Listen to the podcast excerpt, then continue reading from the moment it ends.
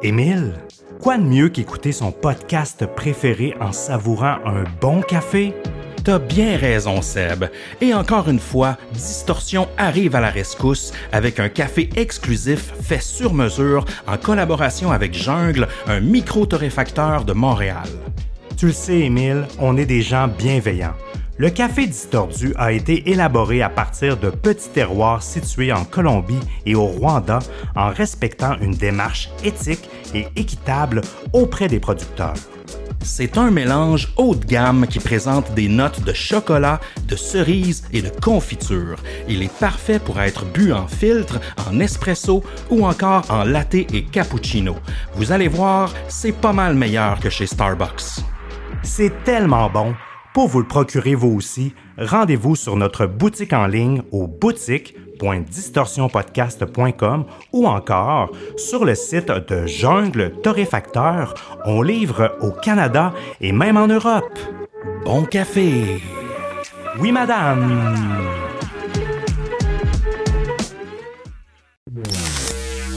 Vous êtes sur le point d'écouter Distorsion, un podcast sur est très fébrile, on est excité, hein? c'est le début de notre saison 7. Et sur ça, mon cher Seb, sommes-nous prêts à se plonger dans l'histoire de Michelle Carter?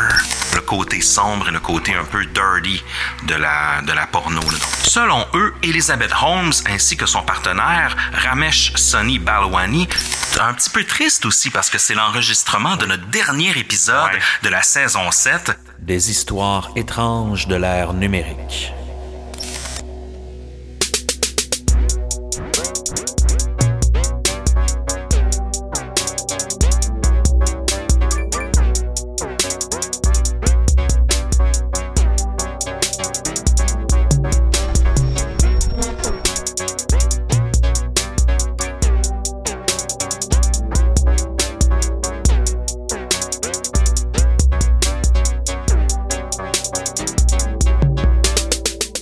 Sébastien Lévesque, comment ça va aujourd'hui? Ça va très bien et toi, Émile Gauthier? Ça va très bien parce que, écoute, on a un invité spécial aujourd'hui, notre cher André Beaupré. Oui, en chair et en os. Oui. Allô? André qui est notre euh, notre monteur adoré. Puis puisque c'est un épisode spécial aujourd'hui, euh, euh, c'est un épisode bilan en fait aujourd'hui, un peu à la fin de chaque saison, on essaie de, de faire un retour sur l'année, sur les faits marquants, sur les faits un peu marquants aussi de distorsion de nos vies et tout ça, de comment dire d'histoire de l'actualité en même temps. Ben, on a pensé de, à inviter André parce que André n'est pas n'est pas seulement qu'un monteur dans la vie, c'est aussi un passionné d'histoire sordide, d'histoire de même. Puis souvent, André nous feed de, Oui, exact. de stock. Il nous envoie des petits messages. Hein, vous devriez parler de ça. Ou- Puis souvent, on n'a même pas le temps Non, de, oui, c'est- de, c'est de tout regarder ce qu'André nous envoie. Donc, on s'est dit, garde tout ça pour toi, André, puis parle-nous-en aujourd'hui dans l'épisode bilan. C'est ça, je vous envoie du stock, mais genre, il n'y a aucun épisode jamais qui est créé avec ce que je vous envoie. Je le prends un peu personnel à chaque fois. Non, mais on les garde dans notre Ouais, backlog. Oui, c'est sûr que ça va arriver, euh, mon cher. Mais pour commencer, on boit aujourd'hui euh, une super bière. C'est la Passion Victim, qui est de la microbrasserie Labrosse à Pointe-Claire. Et euh, c'est une un peu de style New England IPA, je dirais. C'est quand même une bière assez forte avec euh, des houblons Idaho 7, Citra et Southern Passion. Donc, ça goûte vraiment les, les fruits de la passion. Euh, C'est une bière assez unique, je devrais dire. Ah oui, oui, avec le petit goût surette, euh, moi qui est un grand fan, euh, je trouve que le, le- le- elle est parfaite pour une bière d'été, enfin, pour Exact. l'été. Cette bière-là nous a été fournie par Estelle Plaisance Oui. grâce à la tournée de bière au distorsionpodcast.com. On a aussi un shout-out, hein, Seb. C'est pas parce que c'est un épisode spécial qu'on va oublier nos traditions. Non, exact. On a un shout-out qui nous vient de Typical Skin qui nous dit J'écoute le podcast pendant que je fais des tâches ménagères et c'est tellement captivant que je m'invente des nouvelles corvées pour continuer à écouter. Oh. Merci Distorsion, ma maison est ultra propre, mon meal prep est toujours fait et tout ça avec beaucoup de fun grâce à vous. Donc, on aide à la productivité. Ben oui, j'ai aimé ça. Euh, merci Typical Skin. Puis je suis bien content qu'on contribue à ton euh, équilibre de vie. Les rois du ménage. oui, c'est ça. Aussi, On vous rappelle que si vous voulez avoir nos épisodes en exclusivité, en avance, puis aussi avoir droit à du contenu exclusif, on vous suggère de vous abonner à notre page Patreon. D'ailleurs, on a un épisode secret dédié aux membres Patreon qui est sorti il y a quelques semaines pour euh, souligner cette saison 7. On en a aussi un pour notre saison précédente, en plus de tous nos after-shows, donc ça vaut vraiment la peine de s'abonner à Patreon. Et aussi, un, une petite nouveauté, Seb, hein, on a fait notre euh, première incursion dans le marché alimentaire cette semaine en lançant notre premier café, le Distordu. Oui, le Distordu, une collaboration avec le torréfacteur Jungle. Et euh, si vous voulez vous le procurer, en fait, il est disponible sur notre boutique en ligne ou sur le site de Distorsion Podcast ou directement sur le site de Jungle. Mais Émile, parle-nous-en donc un petit peu plus du café. Oui, ben, c'est un, c'est un mix qui vient de grains provenant de la Colombie et du Rwanda. Il y a des notes de dégustation de chocolat, de cerise, de confiture. Euh, moi, je l'ai essayé un peu à, à toutes les sauces. hein. Je l'ai essayé en latte, en espresso, mais aussi en filtre. Puis euh, vraiment, euh, c'est un café assez exceptionnel. Le Jungle, c'est un petit torréfacteur de Montréal. Ils font des produits haut de gamme, des produits vraiment recherchés, des petits lots souvent là, que Gabriel va acheter. Euh, c'est vraiment un produit de cœur. Moi, j'ai adoré cette collabo-là. Et Vraiment. puis, il en reste encore. Puis, euh, si la demande est toujours là, ben on va continuer à en faire.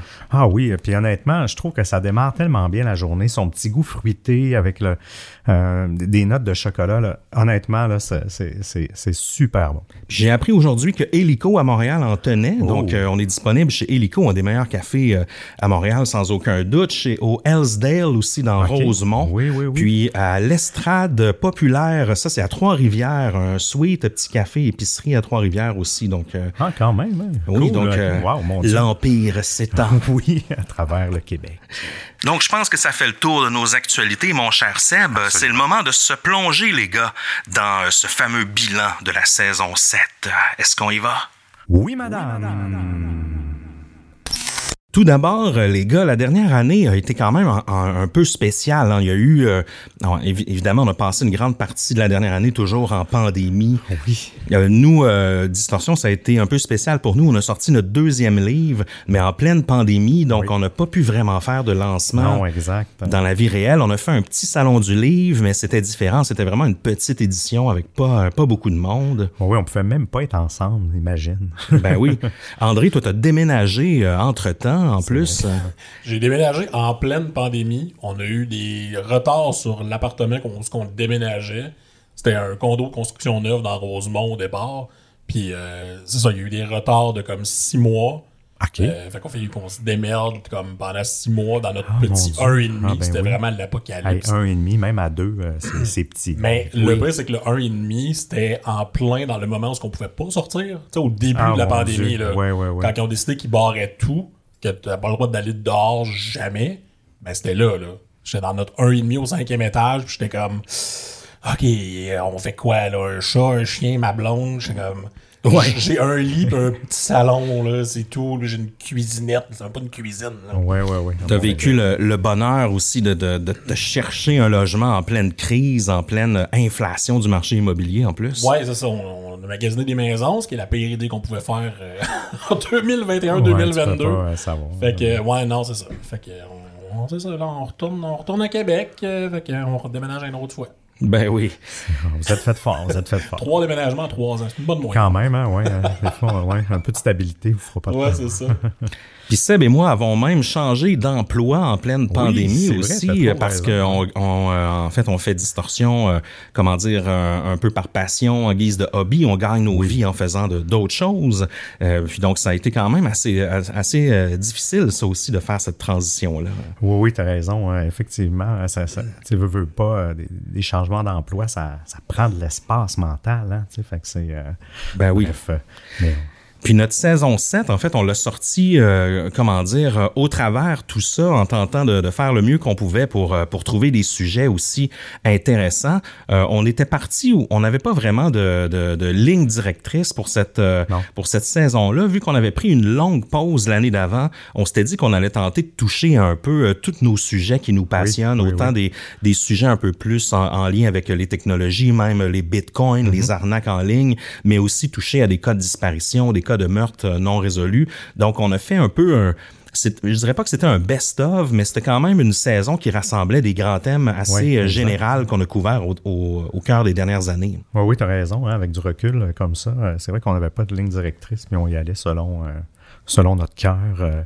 mais oui, puis moi, je, l'aime, cette saison-là. Elle est, comme tu dis, elle couvre un large spectre de thèmes, en fait, que qui a pu intéresser, j'imagine, encore plus de monde que, comment dire, euh, euh, que peut-être quand on se concentre sur certains sujets qui plaisent euh, moins à d'autres personnes.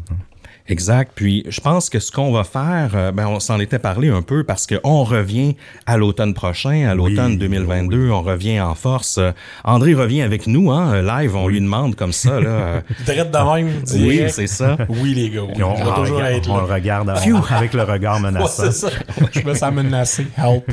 Il y a juste lui là, qui, qui nous endure encore pendant des heures de montage. Tu n'avais pas le choix de dire oui. Euh, donc, on revient.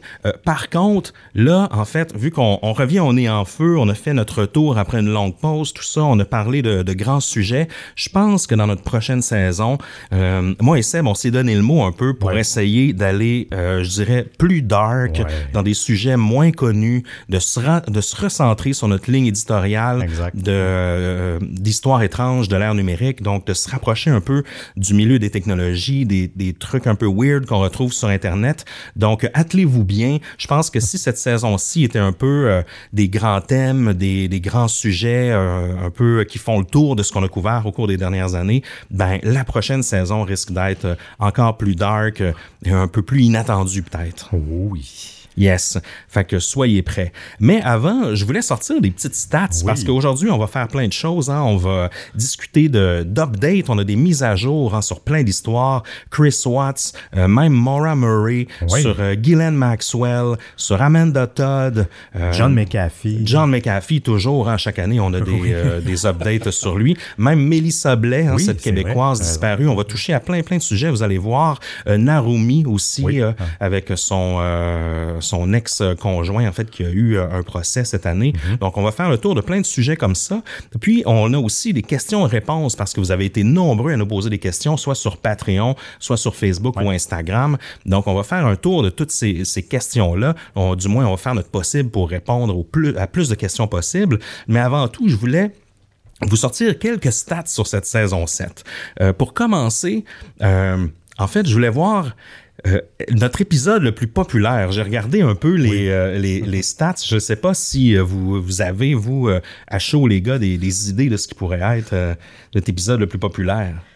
Ah, ben moi, je, je, peux pas répondre parce que je vais tricher parce que je connais trop les statistiques. Oui. Donc, vas-y, André. Ben, honnêtement, je, l'ai vu parce qu'évidemment, j'ai accès au dossier, au fichier que vous m'avez envoyé. Mais avant de le voir, je m'attendais à ce que l'épisode de Gillen Maxwell soit le plus populaire. Oui, hein? J'ai été surpris que c'est pas ça. Non, exact. Vraiment surpris, là, honnêtement. Ben oui, je suis curieux de voir, vous les internautes, qu'est-ce que vous pensez que euh, qui est notre épisode le plus populaire, puis le moins populaire aussi. En fait, on a fait l'exercice avec les deux. Donc, euh, euh, en fait, je sais pas si vous voulez vous porter au, jeu des auditeurs, mais notre plus populaire, c'est la disparition de Théo Hayes. Le premier sujet, notre, notre premier épisode de notre saison, notre saison 7. vraiment, c'est celui qui a eu le plus de téléchargements je dirais qu'il n'y a pas des énormes différences entre notre plus téléchargé et notre moins téléchargé. En général, les stats sont assez stables, mais c'est euh, la disparition de Théo, en fait, qui a été le plus populaire. Peut-être que c'est parce que c'était notre début de saison, oui, aussi, euh, mais en même temps, on sait que c'est une histoire euh, qui est encore un peu dans l'actualité. c'est toujours irrésolu. il y a une passion pour cette histoire-là aussi. la famille est très impliquée.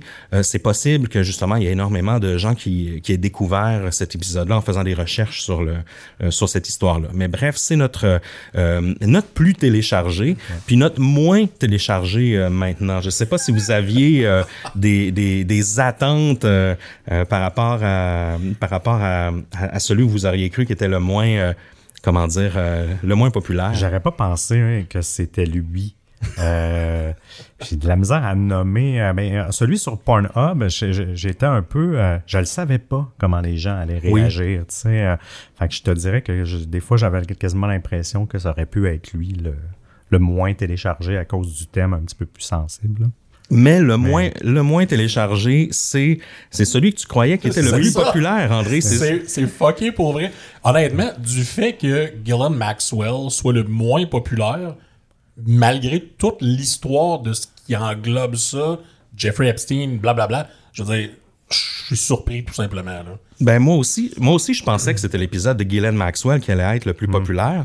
Pour nous, on trouvait que c'était comment dire euh, c'était dans l'actualité. Oui. On amenait des compléments aussi qu'on n'avait pas Oui. vus.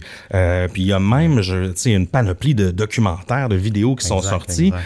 Donc, euh, on se disait que quand on faisait l'exercice, que même juste le référencement, sans doute, nous amènerait des, euh, comment Oui. dire, plus de stats. Mais non, c'est le moins populaire de la saison, l'épisode de Ghislaine Maxwell. J'aurais cru, moi aussi, que peut-être le moins populaire, ça aurait été, euh, ben, peut-être justement, euh, je savais pas moi non plus comment réagir avec celui sur la, la porno. Euh, je pense qu'il a été très polarisé, mais euh, en même temps, on a eu, on a reçu beaucoup de commentaires. C'est celui, je pense, où le- les gens nous ont, celui sur euh, euh, Girls Do Porn, sur un peu l'envers de la porno en ligne. C'est celui où, où on a reçu le plus de, de commentaires euh, en message privé, Oui, par exemple, de vrai. gens qui nous ont contactés. Euh, je dirais euh, presque unanimement positifs.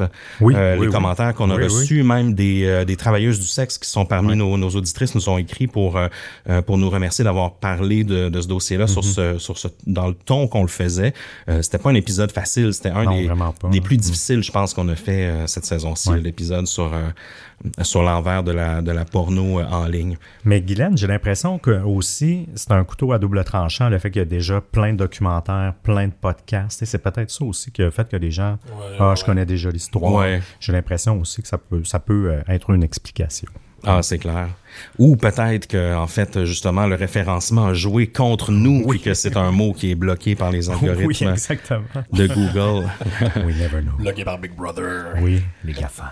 Le plus controversé maintenant, parce que je voulais faire l'exercice aussi, parce que, euh, en fait, souvent, euh, souvent, moi et Seb, on reçoit des messages de, de toutes parts hein, sur des, des sujets. Maintenant, on a, on a 93 épisodes de déployés. Ouais.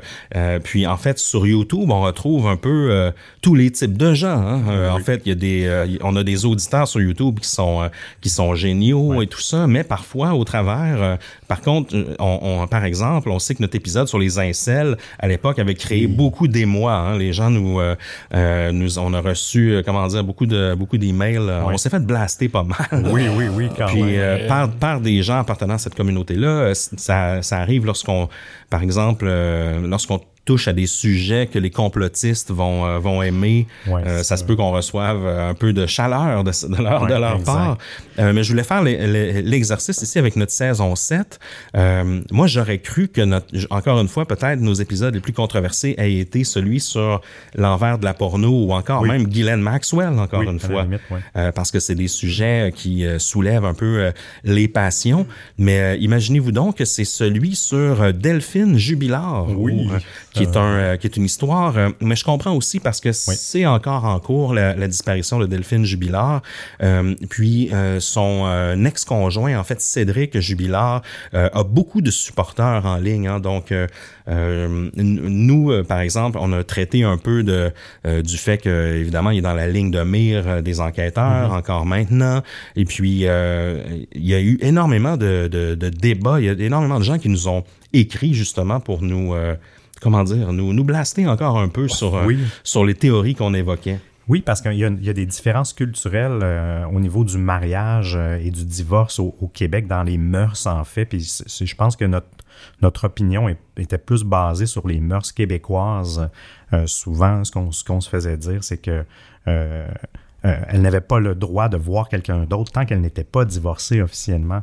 Mais au Québec, quand les gens sont séparés, il n'y a pas de. C'est pas contre la loi ou quoi que ce soit, c'est même accepté et toléré euh, culturellement.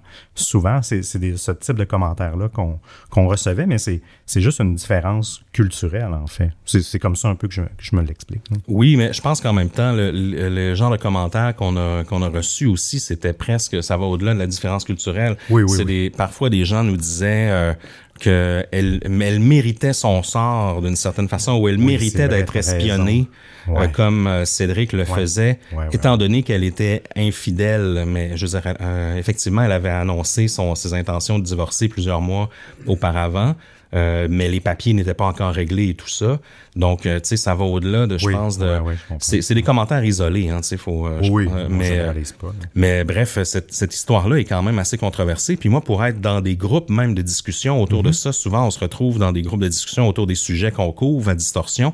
Euh, c'est quand même, euh, c'est épineux les conversations Ah autour de, de ce dossier-là. Oui, ça doit, ouais, ça doit être assez délicat. En fait, ça doit être assez délicat hein, de, de, de s'exprimer, comme tu dis. Je- ça peut partir en couille là, sur, euh, sur Facebook là, tellement facilement. Je suis, je suis même surpris que. Comment dire. euh, est-ce que toi, tu as participé à ces groupes-là ou tu étais plus en, en mode observation? Plus Ouais. observateur, oui. Ouais, oui. j'aurais été curieux de voir. euh, si- Ah, j'aurais pas osé. non, euh, c'est ça, participer. exactement. Mais tu sais, c'est le, le seul feu. épisode aussi que quand il est sorti, c'est le- c'est vraiment le seul que j'ai remarqué qu'il y avait des commentaires négatifs. Oui, oui, Comme oui, oui. vraiment beaucoup sur le groupe de discussion sur Facebook. Si vous n'étiez pas, euh, allez-y, abonnez-vous, voyons qu'est-ce que vous faites. Mais c'est le seul épisode que j'ai vu vraiment là, que les commentaires étaient négatifs envers vous, de la façon que vous avez abordé le sujet. J'étais comme, mais tu sais, tout le monde a une vision différente, c'est juste normal, maintenant. Là. Ouais. Ben on, oui. On pense pas tous de la même façon, on n'a pas tous la même, la même opinion de ce qui, de ce qui arrive. Puis c'est ça, c'était vraiment beaucoup trop de négativité, je trouve. Oui, Oui. euh, oui, oui, je, je- je- je suis d'accord avec toi, mais bon, les gens ont le droit d'être en, être en désaccord. tu sais, On n'a pas la, la science infuse. On, on émet euh, notre opinion, mais ça, ça ne vaut que notre opinion. Ça- Ah, tout à fait. Puis c'est clair que c'est un sujet qui est un peu un feuilleton en France Oui, aussi. ouais, c'est pas le cas ici. On en a presque pas entendu au Canada euh, Non, parler du de- du cas de Delphine Jubilard. Puis c'est clair qu'il y a des gens qui suivent ça avec sans doute plus d'assiduité que nous, en fait. Donc, Oh, euh, oui. qui, qui, qui ont lu tous les articles. Nous, on a fait notre possible pour résumer l'histoire, mais il y en a que c'est dans leur quotidien hein, qu'ils voient cette histoire-là. En plus, si tu proviens de sa région à elle, à la télé, ils doivent encore Oui, en parler oui, presque à chaque jour. sûr. Donc, euh, c'est clair que qu'il y en a qui ont euh, des opinions très fortes euh, fondées euh, là-dessus. Ouais, Mais euh, nous, ça nous dérange pas. Je veux dire, tout le monde a droit à son opinion, puis euh, Absolument. euh, ça nous dérange pas du tout d'être challengé. Autre petit stats, je voulais faire un petit tour de nos euh, de la provenance de nos distordus, là, de nos auditeurs un peu dans le monde, juste pour se, se rafraîchir les idées un peu, voir euh, d'où où on en est. Euh, ben, en regardant nos stats de cette saison-ci, c'est évidemment ben, le Canada est en est en première première position suivi de la France, mais à- on parle de même pas 5% de différence. oui, oui. euh, C'est une mini différence. Ensuite, c'est la Belgique, avec quand même un bon nombre d'auditeurs dans cette région-là. Et les États-Unis, après, je savais même pas que Ouais. les États-Unis étaient dans notre top, euh, Ouais, top ouais, 10. oui. Ils sont dans notre top 5. il y a beaucoup d'expatriés, en fait. euh, Oui, tout à fait. La Suisse, euh, bien sûr, hein, un shout-out à nos, euh, à nos auditeurs, auditrices euh, en Suisse. Euh, je sais pas si on a encore des auditeurs chez, chez Rolex. Ah oui, c'est vrai. hein. Ça, ça, ça, c'était le fun quand on... Ça serait intéressant Ouais. pour le commanditaire. Oui, absolument. le message est envoyé. Le UK, hein, le Royaume-Uni après euh, après la Suisse, l'Allemagne. euh, Oui. Par la suite, ben c'est other, donc c'est des gens qui qui doivent pas avoir spécifié leur provenance dans leur euh, dans, dans leur Oui, exact. leur- dans leur façon d'écouter distorsion. L'Espagne et finalement les Pays-Bas. Oui, ouais, les Pays-Bas. C'est intéressant de voir comment il y a des, des francophones dans, comment dire, qui nous écoutent dans des pays non francophones. Oui, Dans exact. cette liste-là. là. Euh, C'est ça qui me, qui me fascine. Tout à fait. Puis ça nous amène, euh, je voulais vous demander, les gars, de votre côté, quels étaient, vous, le, personnellement, vos épisodes préférés de la saison? Vas-y, André. Tiens, Ben- André, ouais, commence donc, toi, mon cher. Parfait. Euh, j'ai vraiment aimé l'épisode de Elizabeth Holmes. Euh, tout ce qui est arrivé de Terranos, c'est quelque chose que je- tu sais, ça m'int- ça m'intéressait déjà au départ. Ouais. Tu sais, j'ai comme lu, regardé beaucoup de trucs sur cette histoire-là. Euh, fait que quand vous en avez parlé, c'était vraiment le fun. tu sais. Je l'ai pas réécouté après l'avoir monté, évidemment, mais je Ouais, l'ai- ouais. je l'ai écouté en le montant, fait que c'était vraiment intéressant. Puis c'est pas mal comme mon épisode préféré euh, de ce qui est sorti dans la saison 7. euh. C'est ton épisode préféré à cause que c'est ton histoire préférée ou c'est parce que tu trouves qu'on l'a traité d'une manière euh, exceptionnelle? vous avez bien abordé le sujet. C'est surtout ça. J'en connaissais assez pour comme pouvoir faire bon, tu sais, ils, sont tous dans le champ ou non. Oui, oui, oui. fait que non, pour vrai, l'épisode était vraiment bien, bien fait, c'était vraiment le fun pour ça. Là. Fait que c'est une des raisons du pourquoi c'est mon préféré, mais aussi parce que clairement j'ai aimé l'histoire de la petite madame qui Ah change oui. sa voix puis qui se prend pour la Steve Jobs. Là, Ah, l'histoire, c'est fucked up, là. C'est fou tout ce qu'elle a pu réussir Ah oui. à faire. Je, toujours pas Incroyable, encore. incroyable. La distorsion, comment elle convainquait les gens, c'est... Passionnant. Ah oui, oui, moi, je... Je comprends même pas comment qu'elle qu'elle pouvait faire, mais bon. Ah, c'est clair. Euh, en plus, on va avoir une mise à jour sur, le, sur ce dossier-là, là, le dossier d'Elisabeth et Sonny, Sonny Balwani. Oui, exact. Ben merci pour ton choix, euh, André. Moi aussi, j'ai bien aimé, euh, j'ai beaucoup aimé le, le- comment dire, le, faire la recherche pour cette histoire-là. Évidemment, on, on commençait, on avait tout vu, euh, tout Oui, entendu ça, sur ça, ouais. sur le sujet, mais de creuser puis de regarder des des, des, des, des vidéos de conférences Oui, avec elle, c'était super intéressant. Seb, maintenant, tiens, vas-y donc, toi. Oui, euh, moi, c'est les textos de Michel Carter. Oui. Ah, moi, cette histoire-là, elle m'a troublé, on dirait, euh, euh, de faire la recherche. Ça faisait longtemps qu'on l'avait dans le backlog. Là. Pour vrai, je pense que ça fait au moins deux, deux trois ans. Euh, puis je- je- c'est toute la manipulation psychologique virtuellement sans qu'elle l'ait presque jamais rencontré. Tout, tout ce que quelqu'un peut faire pour aller chercher de l'attention et de l'amour, même post-mortem, euh, post-mortem, post-mortem, ouais. Euh, en, en moi, ça, c'était tout l'aspect psychologique de cette histoire-là qui m'a qui m'a complètement troublé. Puis justement, je voulais vous parler qu'il y a une biopic qui est sortie que j'ai pas encore euh, écoutée Oui, sur, vrai, euh, hein? sur Hulu. C'est The Girl from Plainville. Euh, puis ça a l'air excellent. Là. J'ai réécouté le trailer avant de, avant de m'en venir ici. Puis euh, en tout cas, ça a l'air très, très bon. Euh, elle est pas streamable au Canada ou en France, mais il faut être créatif pour, pour la voir, je vous dirais. Là. Mais je, je vous la recommande si, si vous êtes capable de mettre la main là-dessus. Donc ce- cet épisode-là, c'était mon, mon épisode préféré, je te dis. Ah, ben c'est cool. Et toi, mon cher euh, Émile? Ben, moi, j'ai une petite préférence pour le meurtre parfait le, au Doke Al-Qaïd, euh, qui est un sujet... euh, en fait, moi, ça fait longtemps que j'avais ce sujet-là en tête, puis je me rappelle, à la fin de notre saison 6, je t'avais dit, « Hey Seb, j'ai tellement un sujet de un sujet de fou pour la prochaine saison, Euh, j'ai j'ai hâte de t'en parler. Euh, euh, vraiment, euh, à ce moment-là, je deviens quand même excité, Oui, puis oui. euh, je prépare le truc, puis j'essaie de, le- de le- de le positionner dans, à quelque part dans la saison là, pour, euh, euh, pour, pour craquer les gens parce que c'est c'est une histoire dont on avait très peu entendu parler. Exact. Puis qui est, qui est assez fascinante. Un meurtre parfait, euh, mais à, à quel point, en fait, il y a eu de la recherche de la part du meurtrier, à quel point il a laissé des indices même sur sa technique. Il aurait utilisé une technique de torture euh, utilisée par des terroristes ou par euh, euh, l'armée turque, par exemple. Donc, euh, il y a vraiment des, des drôles d'indices en lien avec ça. Est-ce que cette personne-là est un ancien membre des corps policiers,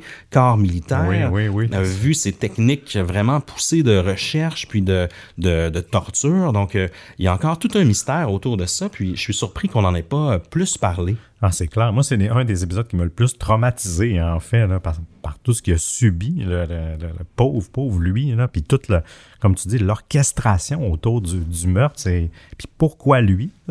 c'est Ben oui. c'est ça le- le- le- le- l'enjeu. Non, moi, il m'a- il m'a il m'a traumatisé, euh, clairement, cet épisode-là. Ça nous, comment dire, ça nous redonne un peu la trouille face aux, euh, aux petites annonces classées. Hein, parce vrai, que hein. lui, c'est comme ça, en fait, qu'il cherchait euh, sa victime. hein. Il, a- a il visitait des appartements, puis euh, son choix s'est arrêté sur lui, sur euh, OK Al-Qaïd. Euh, donc, ça donne encore plus, là, dans cette période de, de crise de, de l'immobilier, là, ça donne pas envie d'aller visiter des appartements. Non, Non, c'est exact. tu te mets une caméra corporelle. Pour, en, pour en revenir à ton, ta série Girl from Plainville, Oui. disponible sur Amazon Prime si tu prends l'abonnement Stack TV. Ah, Puis Colin. si Ah, ben, vous n'avez pas l'abonnement Stack TV, il est gratuit pour 30 jours. Fait que ça vous permet d'écouter une Ah, série. j'avais pas été... euh, Ouais, j'ai- googlé en même temps.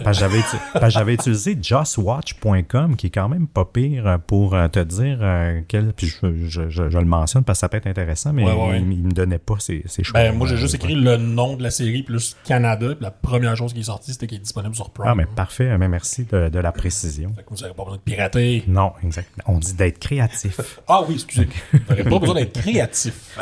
Exact. Ce qui nous amène dans notre revue de l'actualité de l'année. hein. En fait, l'année est un peu brisée en Ouais. deux, étant donné qu'on on se fie un peu à, à la saison de distorsion, donc euh, année 2021-2022 euh, d'une certaine façon.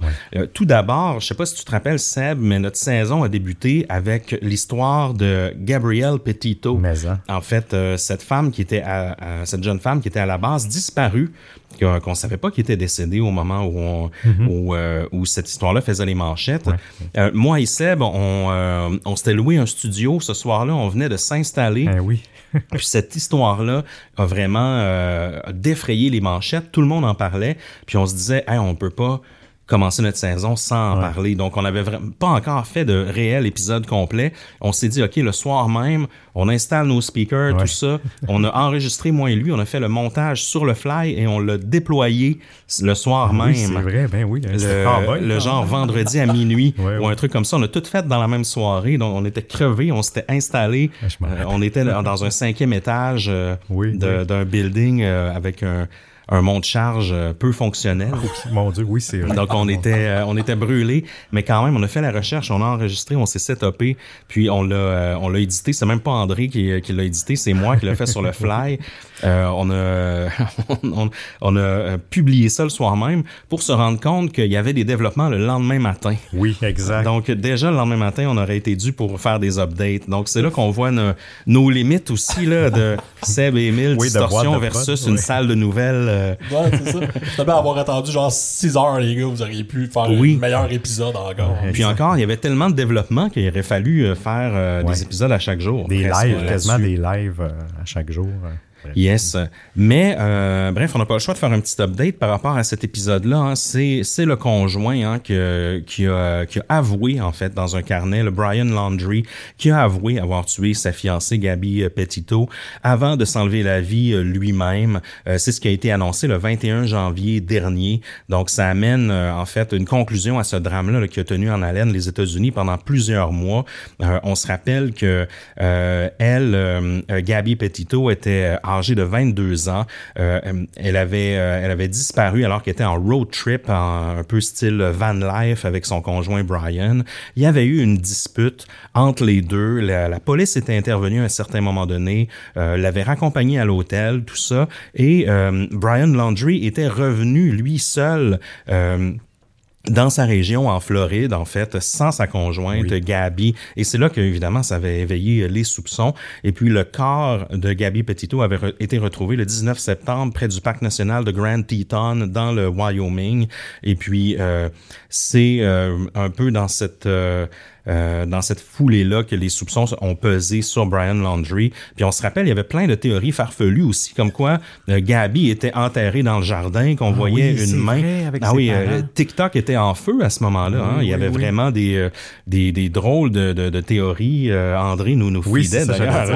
Ah, le, le footage de drone des deux parents de Brian Laundry qui sont dans leur jardin. Oui. Que là, soudainement, là, les gens commencent à zoomer in. Ils sont comme, ah, je vois une paille, il doit être enterré dans le Ouais, jardin. je vois une main sortir de la. C'est fascinant tout ce que les gens pouvaient trouver. Mais à la base, c'était pas une un fake, là, cette vidéo-là. Là, de, des Non, non. parents, c'est un vrai. Non, c'est ça, c'est une vraie vidéo qui a été filmée. Les- Il y a des gens qui ont pris un drone, sont allés chez les parents de Brian Laundry, puis ils ont filmé les parents qui étaient dans leur jardin. Mais dès que les parents, tu sais, c'est ça qui est louche, c'est dès que les parents voient le drone arriver, ils sont comme, oh, fuck, on se lève, puis on s'en va. Tu sais, je- tu Ben, t'aides pas, là, clairement. Non, mais euh, ils savaient ce qui se passait, tu sais. Peut-être par réflexe euh, de pudique. là, Ouais, ouais, euh, tu veux pas Ouais. les médias ou quoi Ah que non, ce soit. Là, euh, à la limite, je peux, je peux peut-être comprendre le comportement, disons, euh, instinctif. Non, ça, mais euh. d'un autre sens, je comprends aussi les internautes de s'être comme pognés là-dedans. de- C'est c'est Ah, ben évident oui. là, que c'est louche. Ah, ben oui. Ah, ben oui. euh, Mais mets-toi à la place des pauvres parents. hein. Qu'est-ce que tu fais Ben dans oui. une situation comme c'est ça? sûr que tu rentres à l'intérieur aussi. Hey, euh, En fait, je pense que je sors pas, tout simplement. sais, Non, non, c'est clair. ton fils, que tu, tu peux pas te douter que ton fils va, va assassiner sa blonde, c'est là, horrible, honnêtement. ça. Là. Ah non, ça a dû être vraiment difficile pour eux. Là. Puis là, je parle pas de la famille de, de Gabi, évidemment, là, mais même, même mais, mais les parents, tu sais, les parents Ah oui, de Brian. là, Totalement. euh, c'est, bref. euh, C'est parce que tout ce qui restait de Brian, c'était ses parents en bout de ligne qui étaient. fait que c'était eux la cible tout le temps. là. Ben oui, exact. Fait que c'est sûr, c'est pas évident pour eux autres. Pour Ah eux autres, ils n'ont pas demandé ça. Là.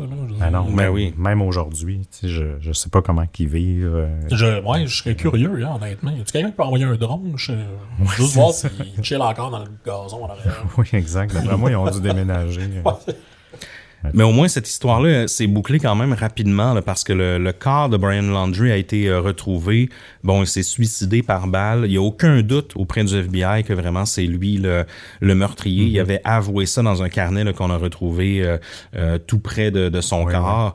Euh, puis aussi, ça a relancé un peu tout le débat dans les médias au sujet du fameux White Girl Syndrome, en fait, Ouais. euh, sur euh, le fait qu'on apporte euh, souvent une, une attention médiatique nettement supérieure à une jeune fille blanche, souvent blonde aux yeux bleus, euh, qui disparaît, versus euh, euh, toutes les autres personnes qui qui sont plus diversifiées en fait, Ouais, qui sont exact. qui disparaissent à tous les jours parce que ça il y a des gens vra- véritablement qui disparaissent Oui, à oui, tous les jours. hein. Absolument, absolument, oui. Puis cette histoire-là vraiment avait été euh, couvert à fond. C'est sûr que tu sais ils étaient un peu un couple. Euh, C'était pas des grands influenceurs, mais étant donné ils étaient quand même suivis beaucoup sur les médias sociaux Oui, aussi. exactement. Puis ça a contribué d'une certaine façon. Euh, on peut pas le nier.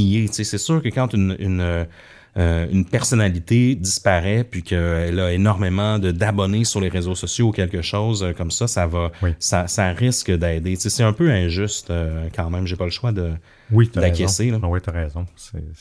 Ça fait partie des injustices de la vie, mais en même temps, les réseaux sociaux aident aussi à, je trouve, à, comment dire, à, à pas à régler les problèmes, là, mais retrouver des gens disparus généralement. C'est comme le bon et le, le- le moins bon là, de, de ce, qu'on, de ce Oui. que tu dis.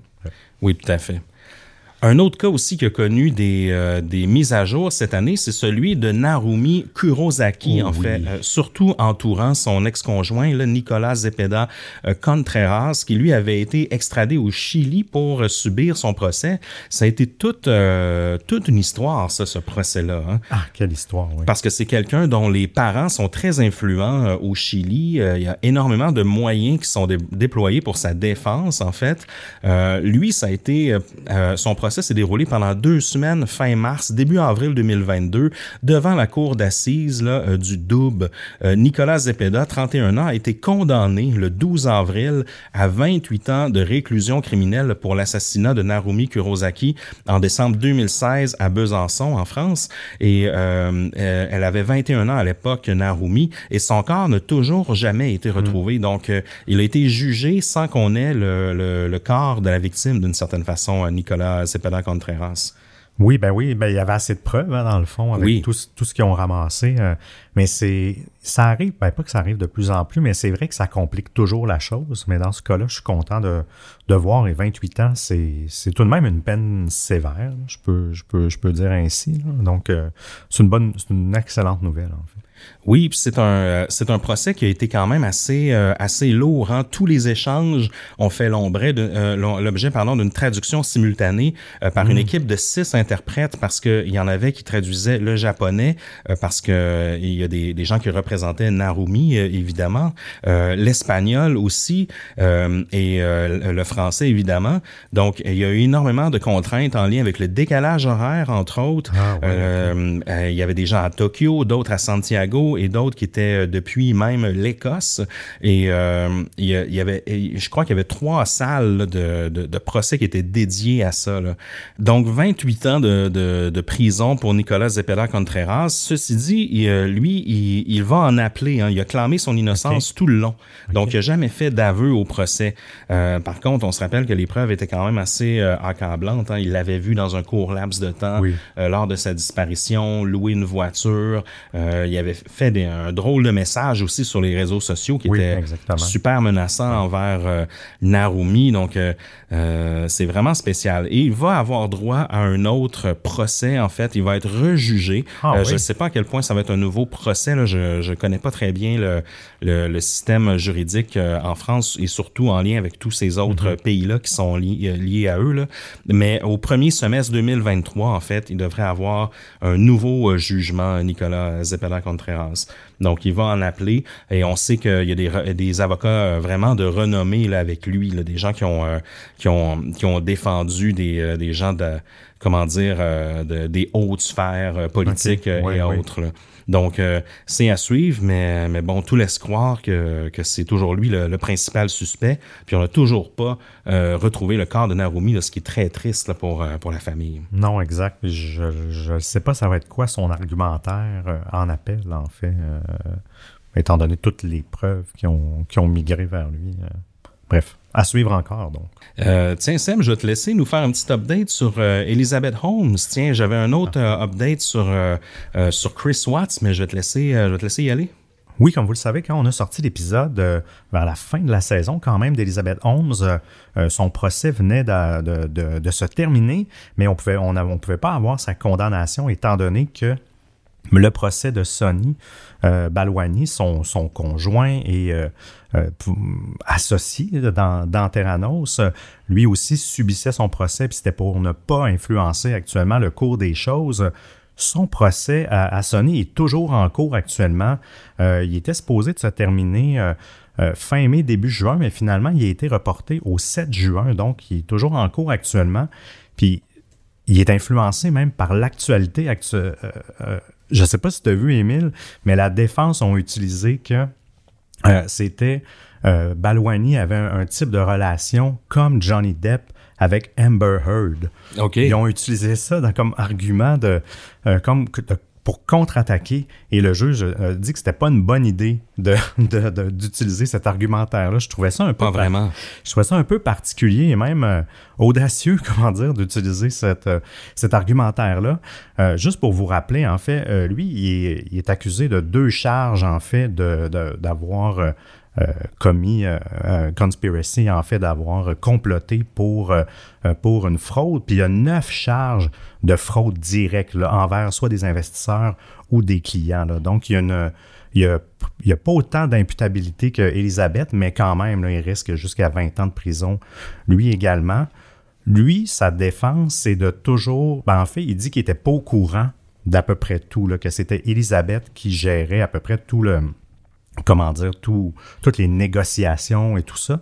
Mais finalement, tous les textos euh, révèlent totalement le contraire. Elle avait des discussions avec lui, euh, justement sur des deals, même des conclusions. Je ne sais pas si tu te rappelles, là, il y avait le nom de l'investisseur, le montant, euh, etc. Tout ça, donc, Oui, oui. a été dévoilé en cours.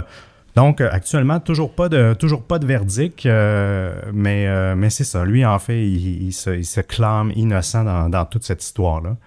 Ceux qui ont vu la, la biopic, euh, justement, sur, euh, sur le sujet, là, De Dropout. de Dropout, exact, euh, qui ont, je trouve qu'ils ont quand même dressé un bon portrait de, de, de la relation entre les deux. Là. Donc, si euh, c'est quelque chose qui vous intéresse, là, ça, ça, le, ça le démontre bien. Donc, à suivre euh, au niveau, euh, au niveau de ça, mais j'ose croire que qu'il va, j'espère qu'il va être condamné lui aussi. Tu sais, j'ai, puis c'est vrai que techniquement, il est un petit peu moins coupable que Elisabeth, mais j'ai hâte de voir au niveau, euh, des peines. Puis même elle, euh, elle demande une peine plus clémente actuellement aussi par, rapport, euh, par rapport à ça. Donc, c'est encore un dossier qu'on risque de vous reparler dans un, dans un prochain bilan. Oui, parce que lui, c'était un peu le, le, le, le, le gé- le général militaire là, de Oui. chez, euh, chez Terranos, alors que Elisabeth était beaucoup la, la figure de proue, euh, l'inspiration, le charisme, Exact. tout ça. Lui, c'était le gars qui euh, get the job done un peu, là, qui fouettait le, Oui. le, le staff. Puis je, euh, je sais que c'était pas, ça faisait pas l'unanimité non plus son type de, de Non, non. gestion. Là, c'était limite euh, abusif. c'était pas des, là. oui, exact. C'était pas des très bonnes relations de travail qui entouraient cette personne-là. Puis moi, on dirait que quand j'ai, mais là, c'est c'est pas moi qui fais la loi, mais tu sais, quand je vois deux personnes s'obstiner comme ça, qui sont comme un peu, euh, euh, comment dire, également coupables, j'aurais tendance à, à leur donner la même peine. Ben oui, exactement. Oui, oui, tu as Et raison. démerdez-vous, là, tu sais, que ça soit un ou l'autre. On saura probablement jamais la, la, la véritable Ben vérité, tu sais. Non, non, exact. Puis, non, tu as raison. Les deux, Les deux méritent la même affaire. C'est, ça n'a pas de bon sens. Non, non, c'était un tyran, le, le, monde. Puis comment ils, je ne refais pas l'épisode, mais comment ils surveillaient tous les employés. Puis on le voit bien dans la, dans la série, là, justement. C'était, ça devait être l'enfer de travailler, euh, de travailler là. Ça devait être tellement désagréable. Bref. Ah oui. Puis on a aussi, ben, euh, ça a été une année importante, 2021, pour euh, John McAfee, hein, parce que euh, il s'est suicidé en prison en Espagne. Parle-nous donc un peu de cette histoire-là, puis des autres updates qu'il y a eu sur John McAfee. Oui, assez fou, hein, ça. L'été passé, euh, ben, en fait, euh, c'est, c'est presque un an, jour pour jour, avec euh, la date d'enregistrement du bilan d'aujourd'hui. Mais John McAfee s'est suicidé en prison en Espagne. Il s'est pendu, en fait. Et ça, il s'est pendu la veille qu'il avait reçu euh, l'ordre, de, de- ben, en fait, un accord d'extradition euh, pour euh, être extradé aux États-Unis parce qu'il est accusé de fraude fiscale. Parce qu'il était un peu en cavale sur un bateau, hein, si je me rappelle bien. Depuis un certain temps, oui. euh, puis, puis justement, les Américains le, le recherchent parce que, ben, le recherchaient plutôt, parce qu'il avait gagné plus de, de 12 millions de dollars américains entre 2014 et 2018, mais il n'a pas euh, fait de déclaration de revenus, en fait. c'était juste de la fraude fiscale. Ben, c'est quand même une grosse somme, mais quand même. Et, euh, et justement, bon, euh, puis il s'est fait arrêter, il y avait un mandat d'arrêt international sur, sur- sur sa tête, etc. Mais quand l'Espagne, euh, justement, on, euh, en fait, il y a des doutes que ça un peu comme, euh, comme Epstein, qui se soit fait suicider. Sauf que euh, on ne sait pas trop pourquoi. Puis ce qui est étrange, c'est que c'est arrivé il y a presque un an et le corps n'a toujours pas été remis euh, à sa femme. En fait, il est toujours en Espagne, il est toujours à la morgue de Barcelone sous enquête. Et là, sa femme, il y a quelques mois, il n'y a pas eu d'autres updates.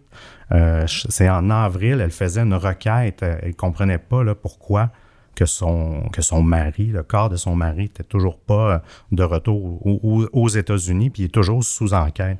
Donc, c'est assez, euh, c'est assez étrange. Euh, J'ai pas vu trop de, de trucs de, de conspiracy, de, de conspiration autour, autour de ça, mais euh, Ouais. je le sais pas, tu sais, parce qu'ils sont quand même sévères aux États-Unis. C'était 20 ans de prison qui l'attendaient quand même. Fait que peut-être à son âge, il avait 75 ans. Peut-être ça ne tentait pas non plus de, finir sa vie euh, en prison. Là, donc, euh, il devait quand même avoir encore quelque chose qui lui pendait au bout du nez face euh, aux, euh, aux histoires de meurtre là, de son voisin. euh, oui, oui, mais oui, euh, oui. je sais pas trop comment ça se. Ça a l'air qu'il est blanche. Ben, ils n'ont pas, de- ils ont pas de preuves. Je- quand j'ai recherché un peu là-dessus, justement, c'est toujours flottant, en fait. Oui, c'est- oui. C'est toujours cité là, qui était soupçonné, mais il n'y a, il y a rien d'autre. D'après moi, il n'y aura jamais de preuves de, de ça. Mais c'est clair que j'aurais cru qu'il y, qu'il aurait eu plus d'histoires de complotistes autour de la mort de McAfee. là. Ah oui, oui. un homme exact. comme ça, euh, mystérieux. Là, euh, Oui, exact. Euh, Mais bon, peut-être que ça, ça vaudra la peine de creuser pour un, un épisode de, de distorsion. Oui. Puis même, je vous ai dit 20 ans de prison, mais je me suis trompé. Hein, c'est 30 ans de prison. Ouais. Donc, ils niaisent pas, Oh, avec, ils niaisent pas avec ça, hein, les non, Américains, pour la fraude fiscale. c'est euh, c'est assez sévère. Mais bon. Ce qui est fascinant, c'est qu'ils sont plus sévères aux États-Unis ou de la fraude fiscale qu'au Québec pour des meurtres. Oui. Oui, exact, exact. Euh, Ça n'a aucun sens. Oui, oui, oui. Mais bon, ça, c'est. Non, Vaut mieux, euh, C'est un autre débat. vaut mieux pas nous starter là-dessus. Ouais, c'est ça. ça. Petit update sur euh, l'histoire de Chris Watts. hein, on se rappelle, hein, une histoire euh, vraiment troublante euh, qu'on avait couvert dans notre une saison précédente. En fait, euh, euh, un familicide. hein. en 2018, Chris Watts il a admis avoir assassiné sa femme Shannon Watts, qui était enceinte, mais aussi ses deux filles, Bella et Céleste, là, qui étaient âgées de 4 et 3 ans. Euh, et puis, il a avoué en prison. Au début, il avait nié, hein, Oui, même oui, oui. euh, devant les, les nouvelles locales et tout ça, la télé locale. C'était toute une histoire vraiment troublante et euh, il a fini par la- l'avouer à la suite d'un long interrogatoire. C'est une histoire qui a ébranlé euh, les États-Unis. C'était un peu un couple parfait de Shannon Watts. Euh, encore une fois, on a un peu du white girl, le white boy syndrome là-dedans. sais, la famille parfaite américaine euh, qui vit un drame. Euh, on en parle toujours plus qu'une famille, euh, comment dire, plus dans le besoin ou qui euh, correspond moins Ouais. à certains standards euh, d'une certaine façon. Ce qui était pas clair dans l'histoire de Chris Watts, Watts, c'est lui en fait, il y avait une maîtresse, une certaine Nicole Kissinger. C'était son implication à elle. Est-ce qu'elle le savait, Nicole? Est-ce qu'elle aurait pu prévenir cette histoire-là en fait d'une certaine Mhm. façon? Et c'est des textos qui ont été révélés euh, cette année euh, en guise de mise à jour. Euh, la femme âgée de 33 ans, Nicole, elle, euh, on a mis la main sur ses euh, sur ses textos, puis il semblerait que même après les faits Selon les rapports de texto, elle questionnait Chris, qu'est-ce que t'as fait, Chris, qu'est-ce que t'as fait à, euh, à ta famille et tout ça? Est-ce que c'est toi? Euh, Puis Chris Watts la rassurait tout le temps. Donc même par la suite, euh, suivant le meurtre, Chris Watts lui disait que ni- niait d'une certaine façon ça euh, avoir fait les faits. Donc euh, il- elle lui avait même dit, tu sais que euh, ça va ruiner notre vie là si t'as fait quelque chose de mal. Puis lui euh, disait justement que qu'il avait euh, qui, euh, qui a rien fait. Il a dit, je n'ai jamais fait de mal à ma famille, Nikki. Donc, un texto qui, confor- qui confirmait de son côté euh, euh, qui, qui, justement, encore une fois, il mentait, il niait les faits auprès de sa, Ouais, ouais. de sa nouvelle amoureuse. Parce qu'on se rappelle que c'est pour aller vivre avec elle qu'il avait fait ça. hein. Ben oui. Il a vraiment eu une distorsion de la réalité lui aussi. Il s'est rendu compte que, que justement, il s'est fait prendre assez rapidement dans cette histoire-là, puis il allait jamais revivre avec avec sa maîtresse. Donc, euh, on, on comprend on comprend pas trop comment il a snappé Ah cette non, journée-là. c'est- incroyable. là. J'ai beau me le repasser dans, de tous les sens. euh, Je, je comprends pas que pour, comment il a pu prendre une telle décision. En fait, un enchaînement de décisions euh, pour en arriver là. Exact. Donc, il aurait euh, confirmé à sa femme, à, à- à sa maîtresse que justement, ben, tout cela confirmerait sans doute que Nicole Kissinger n'était pas au courant. en Exact, fait. Elle n'a rien à voir dans cette histoire-là. elle est un peu une victime même là-dedans. Oui, oui, absolument. Tout à fait. Amanda Todd, maintenant, Oui. Seb, il s'est passé des gros développements autour de ça. Hein? Ah oui, quand même, hein, le procès de... euh, ben, juste pour vous rappeler, en fait, hein, Amanda Todd, elle avait aussi publié sur YouTube une vidéo euh, où ce qu'elle dénonçait son, son agresseur et la situation qu'elle vivait depuis des années, en fait. Cyber-intimidation, là, Oui. sévère. là. Ah, sévère, là. Elle se faisait euh, constamment, euh, elle vivait de la sextorsion contre une, seule vidéo qu'elle avait fait à l'origine. Elle avait montré sa poitrine sur un, sur un site euh, de, de- webcam et il a fallu qu'une capture d'écran. hein. Il ne suffit qu'une seconde et, et sa vie a été un peu gâchée. Et elle a été gâchée par Aidan Coban, en fait, qui était un Néerlandais qui a qui a été accusé et qui a, euh, qui a fait sa peine de prison euh, dans les, aux Pays-Bas et qui est maintenant justement extradé au Canada pour subir son procès euh, envers euh, Todd, mais il y a aussi quatre autres victimes euh, qui, sont, qui sont reliées à, à ce procès-là. Todd sera le seul nom qui sera nommé euh, au niveau des victimes, euh, ça- parce qu'on le sait habituellement, lorsque les victimes sont mineures, on, on ne donne jamais les noms, mais la famille a demandé au juge que son nom soit émis parce que de toute façon, elle- c'est de notoriété déjà publique, puis elle voulait que ce, ce procès-là, ben en fait, c'est pour elle, c'est une forme de, de réconfort par rapport à, à ce, que, ce Oui. que sa fille a, a subi. Euh, ce qui est particulier, bon, le, le procès a débuté euh, la semaine dernière, il va durer sept semaines. C'est la ville, il se déroule dans la ville de New Westminster, en, en Colombie-Britannique. Euh, lui, il, il est accusé, en fait, il est rendu à 42 ans maintenant, et c'est surprenant qu'on voit les, euh, les dessins de la cour. Il a vieilli, ses cheveux ont blanchi depuis euh, euh, même le temps qu'on a, qu'on a travaillé sur le cas. hein. c'est dans notre première saison, si je me trompe pas, c'est même dans nos premiers épisodes. Oui. Donc pour nous, de, de un, c'est toujours une histoire qui nous a extrêmement touchés, mais c'est une de nos premières histoires qu'on a, qu'on a adressées. Bref, il a vraiment pris un, coup de vieux. Il y a cinq chefs d'accusation, possession de pornographie juvénile et tentative de l'heure d'enfant, entre autres. Euh, et euh, il se déclare toujours non coupable. Je trouve ça assez particulier, euh, étant donné qu'il a été condamné quand même euh, aux Pays-Bas pour euh, le même type de crime, mais pour d'autres victimes de d'autres pays. Mais, mais pour le moment, c'est ça. Il se, il se déclare non coupable. Mais là, c'est. C'est- tu sais, Il y, a des, il y a des gens qui ont enquêté justement de, de- des Pays-Bas qui sont venus témoigner. Euh, il y a 80 euh, items qui, ont- numériques qui ont été, euh, dans le fond, qui sont réutilisés, qui ont été utilisés au procès, qui sont réutilisés parce qu'ils contiennent toujours les preuves, des clés USB, des, euh, des, des disques durs, etc. là. Donc, j'ai j'ai bien hâte de voir sa condamnation ici au Canada. Je, Oui. je pense pas, tu sais, il se déclare non coupable. C'est une tactique juridique, mais bref, j'ai bien hâte de voir euh, euh, de, de, de, de voir le résultat de ça, parce que lui, il dit qu'il clame son innocence puis qu'il veut rétablir sa, sa réputation. Donc, euh, en tout cas. Mais c'est un serial euh, cyber-intimidateur, là, ce Ah, c'est gars-là. Ces là. gens-là euh, doivent être traités en exemple parce que sont, euh, ils ont fait plusieurs victimes, puis il y en a plein d'autres comme eux. Hein. Euh, Nous-mêmes, on a, on a parlé à plein de gens qui se sont. Oui, fait intimider, oui, puis c'est, euh, euh, il y en a qui passent proche de faire comme Amanda Todd, hein, en fait, Ben puis oui. s'enlever la vie. Donc, Ben, euh, exact, exact. euh, puis Amanda Todd est devenue, je comprends aussi qu'ils veulent diffuser son nom, c'est un peu devenu la, euh, comment dire, la représentante, Le symbole, mal- malgré que- que- qu'elle soit partie. C'est, c'est, c'est un symbole encore très fort. hein. Il y a oui. la journée Amanda Todd au Canada. Euh, même une loi, je pense. en- Exact. C'est pour, euh, pour moi, c'est une façon de, de, de la faire, de la positionner là-dedans, non pas simplement en tant que victime, mais à quelque part en tant que, que, que combattante aussi Oui, oui, de, oui, euh. de- sur ce dossier-là. là. Oui, parce qu'il faut se rappeler, quand c'est arrivé, les premières fois, c'était autour de 2010, puis qu'elle allait voir les autorités, puis personne, ils riaient quasiment d'elle, ils savaient pas comment traiter ce Exact. type de dossier-là. Là, ça a tellement changé en, en disant, heureusement, puis maintenant, la plupart des corps policiers ont, des, ont tous des départements très compétents de cyber-enquête, mais ça a pris un certain temps, mais on dirait que justement ce cas-là et d'autres cas ont, ont- ont mis un peu, ont mis un peu, voyons, ont mis un peu le pied sur l'accélérateur pour développer le, le- tout le côté euh, cybercriminalité. Ah, tout à fait.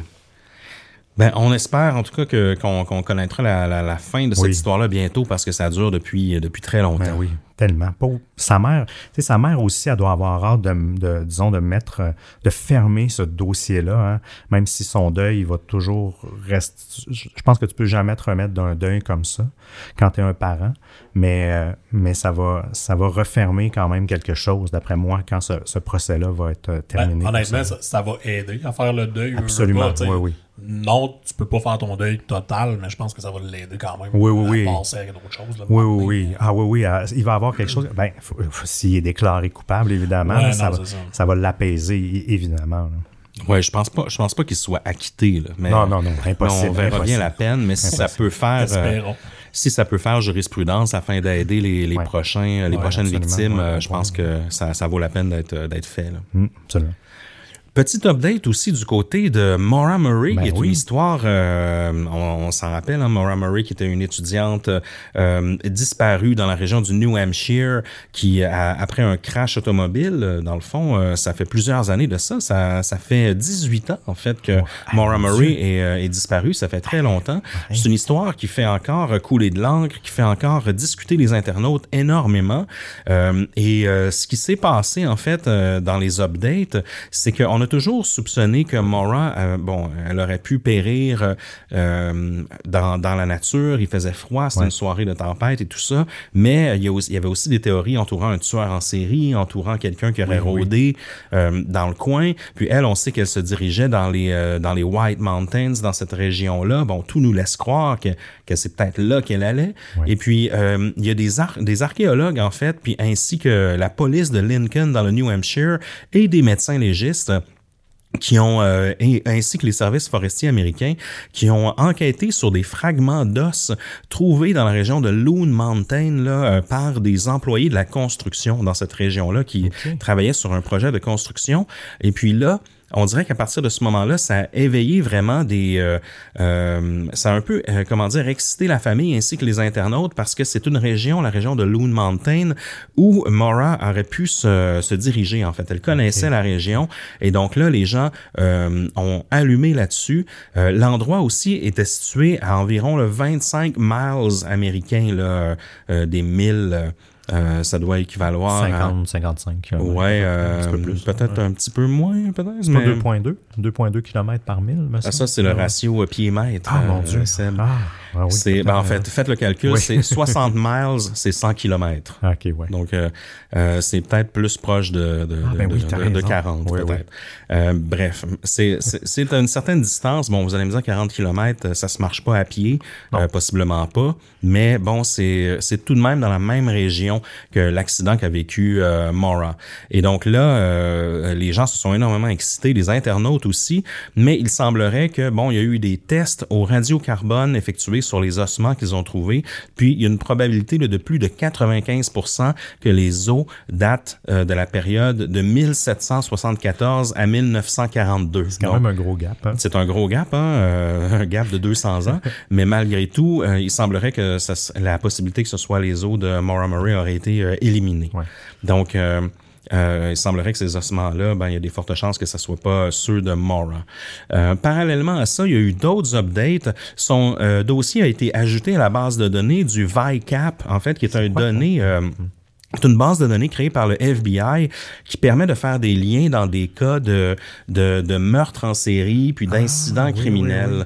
Euh, donc, c'est comme si elle était entrée dans une nouvelle base de données. Et ça encore, ça a excité la famille et les internautes à savoir, ben, est-ce qu'il y a des, des développements qui feraient en sorte que euh, les policiers euh, poussent plus vers la théorie criminelle versus disparition volontaire? Mais il semblerait que non, il n'y a pas eu d'autres éléments. Euh, ils l'ont ajouté là-dessus pour permettre de faire des liens peut-être entre d'autres histoires. Mais moi, j'ai été surpris en me disant, elle était pas déjà dans une Ouais, base de données ouais. comme ça, Ça- 18 ans plus tard. C'est, me semble, c'est tard pour l'ajouter à une base de données de, de, du FBI pour des dossiers criminels. C'est, Ouais. spécial, hein? Je sais pas c'est quoi l'élément déclencheur. Puis je sais pas depuis quand ça a été fait, le, le VCAP. Ça fait pas si longtemps que ça, mais je suis pas, je suis pas certain. Mais comme tu dis, euh, c'est peut-être parce que ça leur a remonté dans les, euh, disons, dans l'actualité ou dans, Oui, leur, dans leur dossier. Mais, mais c'est quand même, je sais pas s'ils ont, euh, quand ils ont retrouvé les ossements, bon, ils ont testé pour Maura Murray, mais je sais pas s'ils ont fait le même exercice pour plusieurs autres personnes disparues dans, Ouais, bonne dans question. un spectre aussi, mais même à ça, je trouve, je, trouve ça quand même dédié, pour une vieille disparition de, de, de déployer tous ces effectifs-là. Je trouve que c'est tout Ouais, en tout leur fait. honneur, en fait, d'avoir fait ça. Mm. Ce qui est clair, en tout cas, c'est qu'il y a encore des enquêteurs qui travaillent sur le dossier, peut-être pas à temps plein, mais il y a encore des gens qui sont, euh, qui sont sur le cas, là, ce qui est aussi surprenant après autant de temps. Oui, oui, oui. Mais euh, c'est bon signe, on sait jamais. Peut-être que peut-être qu'on va connaître euh, les, bien des réponses grâce euh, aux technologies numériques. un autre update un petit peu triste par rapport à Maura Murray, c'est que euh, peut-être qu'il y en a qui ont déjà vu les photos, mais près du lieu de l'accident, il y a un arbre où les gens euh, allaient parfois mettre des rubans, un peu, ça agit un peu en guise de sépulture pour euh, ou de lieu un peu commémoratif de Maura Murray. Les gens allaient porter des fleurs, même des, des petites offrandes et tout ça, euh, qui est vraiment dans l'espèce de tournant là, de la route où euh, euh, tout près d'où est-ce qu'elle s'est crashée en automobile. Euh, puis en fait, euh, le propriétaire du terrain, parce que cet arbre-là est sur un terrain privé, ben lui, ça commençait à le gêner un peu la, Ah oui, les gens qui venaient qui venaient sur son terrain pour porter des offrandes. Puis il, il a coupé l'arbre en fait. On dirait que je suis un peu je suis un peu euh, dubitatif là-dessus, à savoir, euh, tu sais, je, euh, je comprends, tu sais, je pense qu'il y a énormément même d'internautes qui allaient faire des, pèlerinages là. Je suis sûr qu'il y a des, il y a des YouTubers qui allaient là Ouais, prendre des photos, des vidéos. Mais en même temps, je trouve que couper l'arbre, c'est un peu une, une solution un peu drastique, en fait. Oui, oui, oui. Ah non, c'est dit plus d'arbres, plus de monde. là. Je pense que, d'après moi, il était au bout. euh, C'est une équation au, assez... au- euh, au bout, au bout de sa chaîne. Non, mais on, on- honnêtement, j'avoue que c'est vrai que c'est drastique, mais je me peut-être que son quotidien devait être vraiment l'enfer. Il y a du monde qui venait cogner aux deux jours, ou euh, je, je, je le Non, sais pas, clair. en fait. Ah, ça doit. Mais au départ, moi, je pensais, euh, quand j'avais vu tes notes, je pensais que c'était un, un geste demandé, genre par la famille ou quelque chose comme ça, comme pour. euh, Non, non, c'est le proprio du terrain. Ok, ouais, non, c'est ça. J'avais, j'avais cette, cette impression-là aussi. Ça aurait, là, ça aurait eu une autre, une autre connotation également. Mais bref. euh, Puis, tu sais, moi, je vous lance un peu sur une piste, mais en fait, pas sur une piste, mais je, je, euh, je me suis replongé dans le, le dossier de Maura Murray euh, récemment. Puis, euh, en fait, je suis allé, euh, je suis allé lire, vous allez me trouver geek un peu, je suis allé voir les, euh, les, le rapport de la black box de l'auto, en fait. Ah ouais, ok. à savoir ce qui s'est ce qui s'est passé Je dans l'auto, ce qui s'est passé au niveau du euh, euh, c'est une vieille Saturne, on se rappelle, hein, Oui, c'est quand même assez minimal ce qu'on peut tirer de la black box, mais on peut on peut euh, noter certains trucs comme au moment où les, euh, les coussins gonflables se sont euh, déclenchés Mhm. par exemple, des choses comme ça. Puis, euh, euh, je me suis replongé dans les photos de la carcasse de la voiture aussi parce qu'on se rappelle que la, la voiture était euh, apparemment perte complète lorsqu'on Ouais. lorsqu'elle a été récupérée. Mais quand on regarde les photos, puis vous irez voir, puis tiens, les internautes, je vous, je vous lance aussi la, la perche. Dites-moi qu'est-ce que vous en pensez en fait, parce que euh, la, la voiture, cette Saturne-là, on on, on, on sait pas en fait. On- les rapports de la black box nous permettent pas de nous dire à quelle vitesse elle allait lorsqu'elle a percuté l'arbre. Euh, ceci dit, on sait que les coussins gonflables se, se déclenchent quand même quand il y a un, un certain impact. Oui.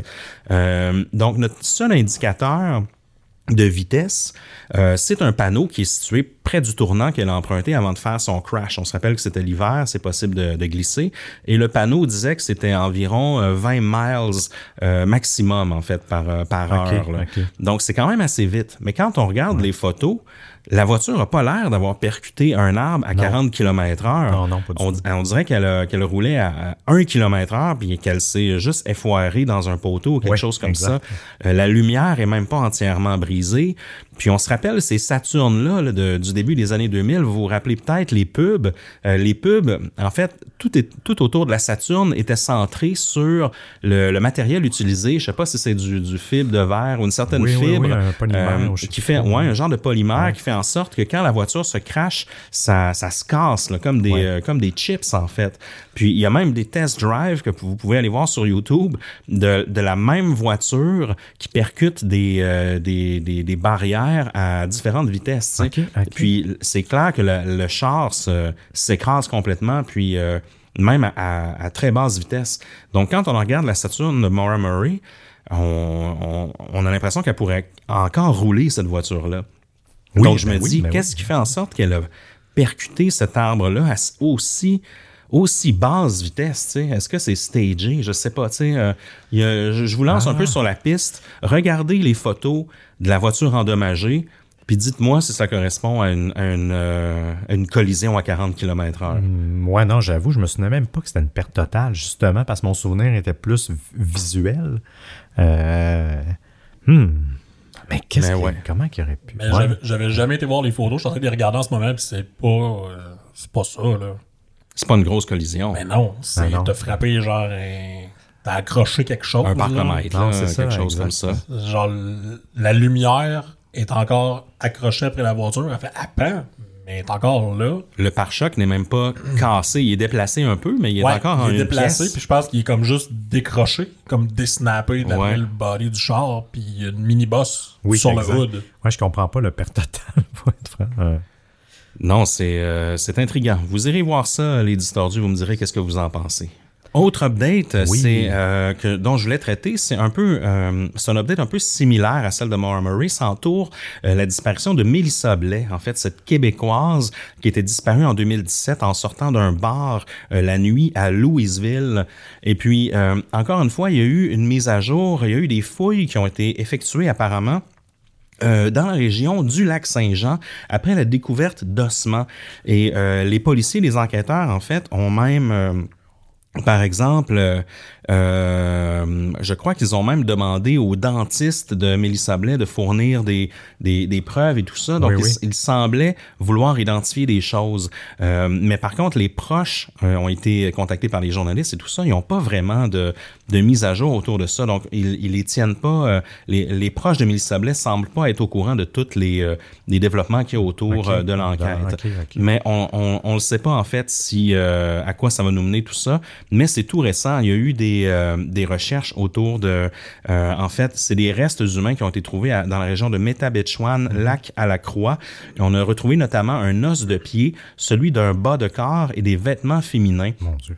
qui ont tout de suite été envoyés euh, dans un laboratoire pour être analysés. Donc, le lac Saint-Jean, évidemment, c'est très loin de Louisville. Donc, c'est c'est pas dans la région où euh, Mélissa Blais est disparue. Euh, ceci dit, il n'y a rien qui empêche euh, que, je sais pas, dans un scénario où elle s'est fait enlever, peut-être que c'est là qu'elle s'est retrouvée. Mais du moins, jusqu'à date, on n'a pas de, de conclusion concrète en lien avec ces découvertes d'ossements-là. Mais c'est à suivre, euh, mais c'est possible, effectivement, que, que ça nous amène euh, à des nouvelles sur la disparition de Mélissa Blais. Oui, exact. Ou, ou- une autre personne, euh, encore une fois, là, si, si ça appartient à, à quelqu'un d'autre, euh, ces, ces ossements-là. Mais c'est drôle qu'ils ont choisi. Il doit y avoir, il doit avoir quelque chose qu'on ne sait pas pourquoi ils ont décidé quand même de. Comment Oui. de- d'enquêter plus loin. là, de- oui, ils doivent avoir des, quand même certaines, euh, certains indices. Exact. Et pour terminer ce recap, euh, on, on- on a des mises à jour sur Guylaine Maxwell aussi, Seb, Oui. notre épisode le moins populaire de la saison. Oui, exactement. If anybody cares, euh, faisons, euh, faisons l'update. Oui, en plus, pauvre Guylaine.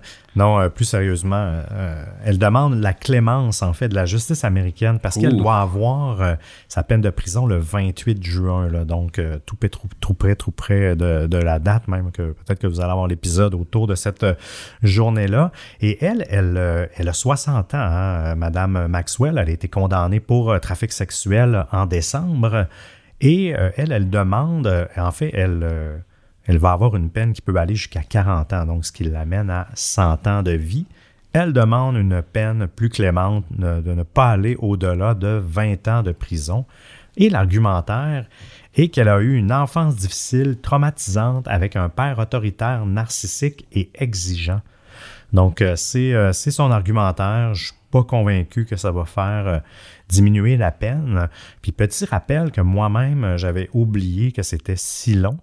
Euh, c'est que la relation entre Guylaine et Epstein a, a duré 30 ans Oh, quand même. quand même, hein, du début à la fin, euh, c'est euh, c'est assez incroyable. Puis l'argumentaire est que justement, elle a rencontré Epstein dans le spectre de la première année quand son père est mort, là, dans, dans des circonstances un, un peu particulières, mais elle le connaissait déjà avant. Fait que c'est- je trouve que c'est un faux, c'est un mensonge, une, une, une forme de mensonge d'une certaine façon. Ouais, c'est une drôle de façon de plaider sa, Ben son oui. innocence. Ben oui, exactement. Là, c'est comme un peu, euh, euh, euh, voyons, le nom m'échappe, là, mais qu'on on on n'a plus la responsabilité criminelle si tu es sous l'influence d'une drogue ou d'un alcool puis tu as commis un, un crime. On dirait que, étant donné qu'elle a eu une enfance difficile, ça pourrait amoindrir sa peine. Mais généralement, le, les victimes, elles, sont, le, sort qu'elles ont subi n'est pas euh, amoindri. là. Bref, c'est mon petit commentaire.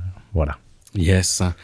Ça clôt un peu cette portion de, de, de mise à jour. C'est sûr qu'il y en a sans doute d'autres hein, Oui, après nos, oui, nos oui. 93 épisodes. Euh, Il y en a sûrement sur plein d'autres sujets, mais c'est ce qu'il y avait du moins, euh, c'est ce qui nous était passé par la tête lorsqu'on faisait la, la recherche pour l'épisode bilan. Euh, maintenant, je voulais passer un peu, euh, je voulais qu'on fasse le tour du contenu marquant hein, parce qu'on sait que le- nos auditeurs sont des grands fans de, de documentaires, d'autres podcasts et autres.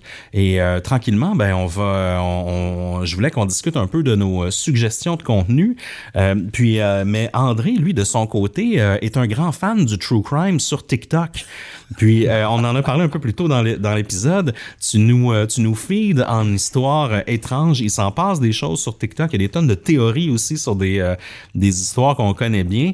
Donc, euh, je sais que tu nous as, tu nous as pré- préparé quelques, quelques histoires. J'aimerais, euh, parle-nous de, de ce qui a marqué ton année là, sur TikTok, André. Ouais, ben en fait, je veux pas trop embarquer dans le sujet, mettons, de l'histoire que- qu'il y a là, parce que évidemment, je pense que ça pourrait faire un excellent épisode. Mais mettons, Oui. les grandes lignes. Tease, tease nos auditeurs. Ouais, c'est ça.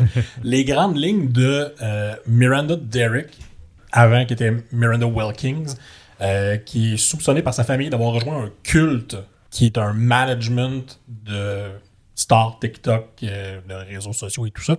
Elle a dansé sur TikTok avec sa sœur Melanie, puis elle a été engagée, embauchée par 7M Management, qui est venu la chercher parce qu'elle avait beaucoup d'abonnés. Euh, sa sœur n'a rien voulu savoir de ça.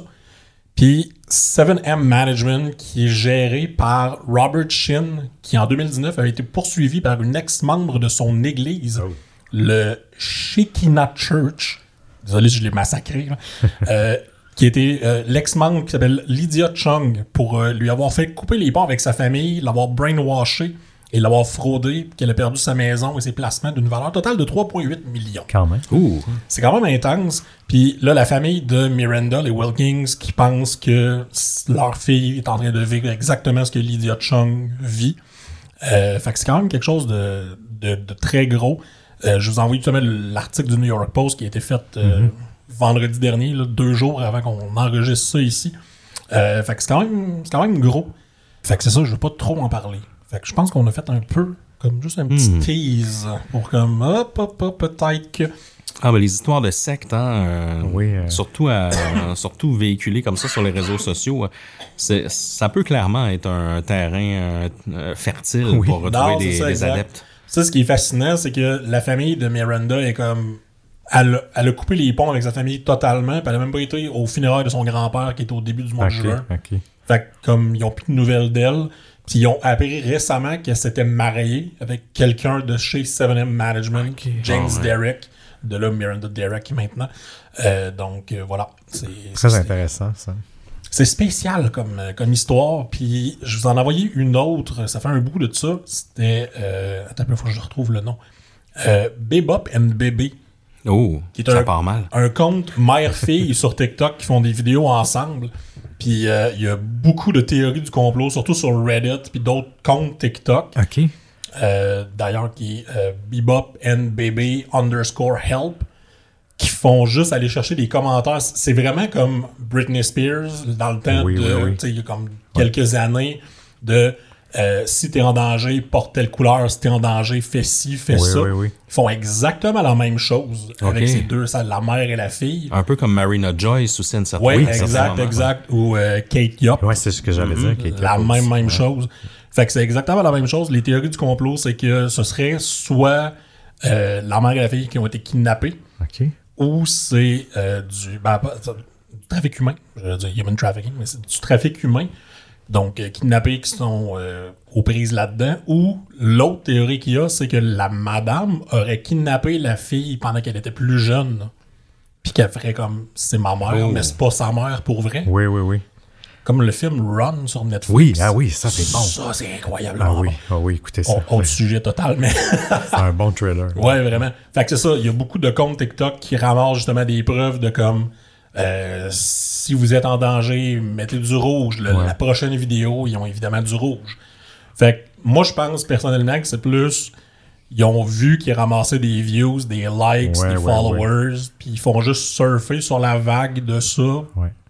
Je doute qu'ils soient réellement en danger, mais bon, en même temps, je sais pas.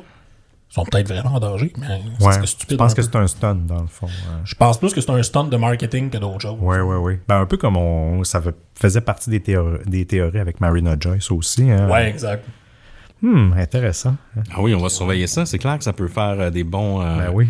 Des bons épisodes. Peut-être même qu'on pourrait en condenser quelques-uns. Oui, là, exact, si, euh, exact. Ouais, c'est ça, exact. ça si on n'a pas assez d'infos. Tu sais, Il y, en- Ah, il y en avait eu un autre que je vous avais envoyé, c'était plus tôt en 2021, mais là, les, les comptes ont été effacés depuis OK. euh, parce que, dans le fond, c'était comme juste du- de la théorie du complot tout le long, mais la personne, en bout de ligne, c'était un homme marié qui a perdu son emploi, qui est tombé dans la drogue, qui s'est mis à faire un compte TikTok de lui déguisé en femme qui dansait dans des endroits abandonnés.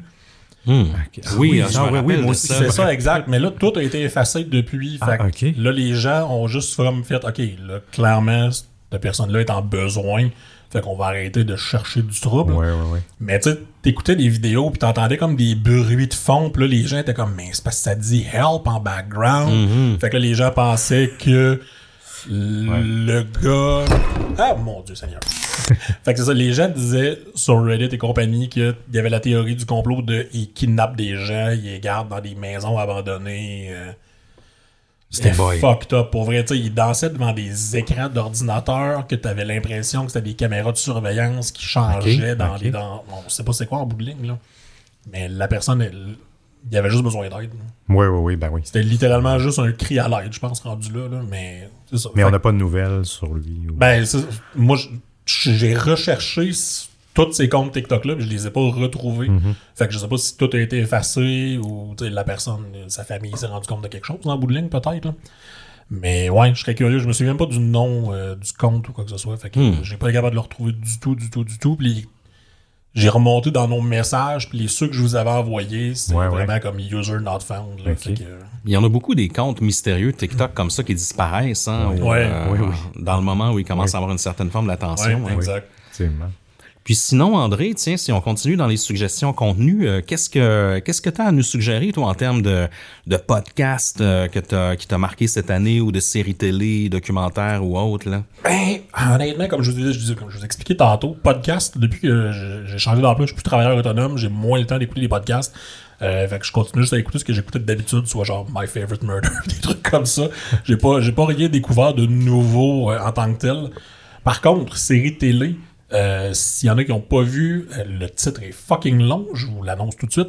The Woman in the House Across the Street from the Window sur Netflix, qui est une excellente série télé qui vaut vraiment la peine d'être écoutée. OK. Le titre est vraiment Moi, long. je l'ai vu, mais pas, pas, pas regardé. Tu as lu le titre, tu t'as fait comme Ah, peut-être pas. Mais c'est ça, je, je doutais au début, moi aussi, mais la série est vraiment, vraiment Ah. Ça vaut vraiment la peine de l'écouter. Puis euh, sinon, il y a les. euh, sur Amazon Prime, avec l'abonnement Stack TV, encore une fois, euh, Dr. Death est disponible. Oui, oui, oui, oui. qui est C'est une vrai. série qu'on a écoutée avec ma conjointe. Euh, sinon, documentaire sur Club Illico, la preuve, euh, la- le documentaire s'appelle La preuve, l'opération Shark. Ah oui, OK. C'est bon? C'est excellent. Félix Séguin, qui est un journaliste Oui, oui, oui. euh, quand même très connu au Oui, Québec, oui, oui.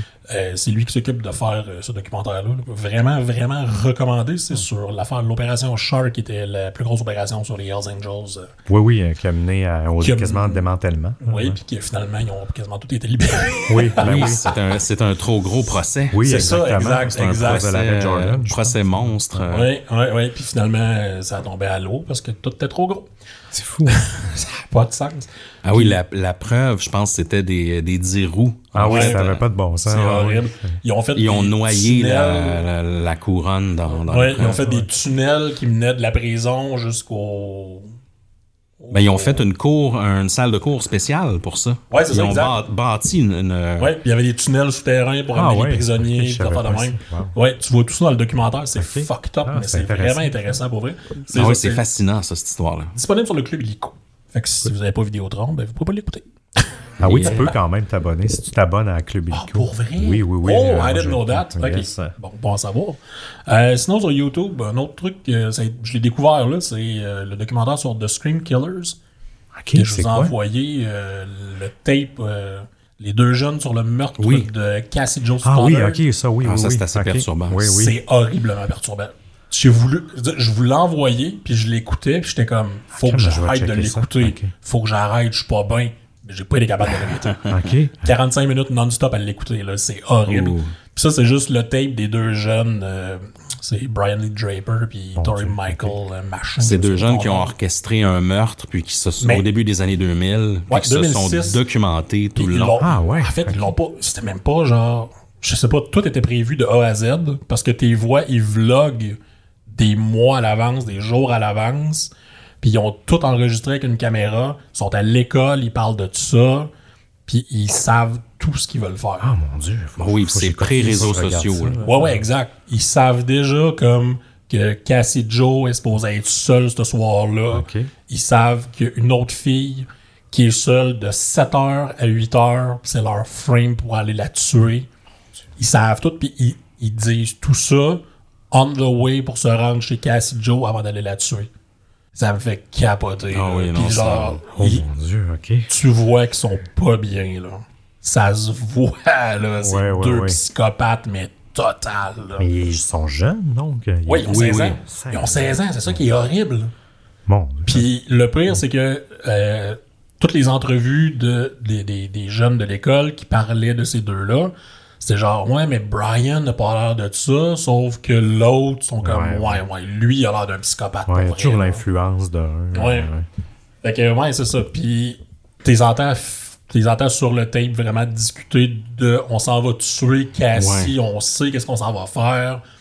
Puis après ça, c'était euh, 30 minutes après le meurtre. Ils sont dans la voiture, puis ils discutent du meurtre, de genre, je l'ai stab dans la gorge, je l'ai vu quitter son corps, puis j'étais comme, mais il faut que j'arrête d'écouter ça, Non, je dormirai pas à soir. C'est froid. C'est horrible pour vrai, là. C'est... Mais c'est ça, il y a, il y a un documentaire. Ben, c'est pas vraiment des documentaires, là. Je pense que c'est plus quelqu'un qui a comme tout ramassé ça. Ouais. Euh, fait que le, celui que j'ai trouvé qui est sorti il y a vraiment pas longtemps, fait comme trois mois, je pense, que je vous ai envoyé. Euh, ça, c'est vraiment le 40 minutes condensé de pratiquement juste le vlog avec un voice-over qui explique un peu l'histoire. Puis si tu recherches vraiment The Scream Killers, tu vas trouver le 2 heures de tape euh, des interrogatoires. Puis ça, ça fait froid. Ça, dans le c'est- ouais. là. Il est vraiment comme. Il dit que genre, ah, c'était pas moi, c'est pas moi qui l'ai tué, mais là, après ça, t'as le footage qui fait comme. Je l'ai stabé dans la gorge, je l'ai stabé 30 fois, puis genre, ah, ben c'est pas moi qui l'ai fait, mais genre, t'es pas Ouais, bien, ouais. là. Fait que ça, c'est- c'est- c'est c'est- c'est lourd, mais divertissant. Oui, oui, oui. Ben, c'est parce que c'est qu'on est intrigué par des comportements fous comme ça. mais tu sais, c'est parce que c'est tellement hors du commun, les affaires de même, c'est incroyable. Ah oui, ça dé- défie un peu les, les limites là, de, de la, de la psychologie humaine. Ah non, c'est ça, exact.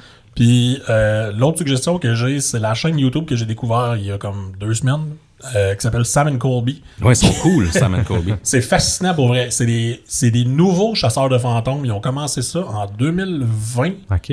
La chaîne comme existait avant, c'était vraiment des explorateurs urbains, fait qu'ils se promenaient dans des endroits qui allaient, qui avaient, qui avaient clairement pas le droit d'être là.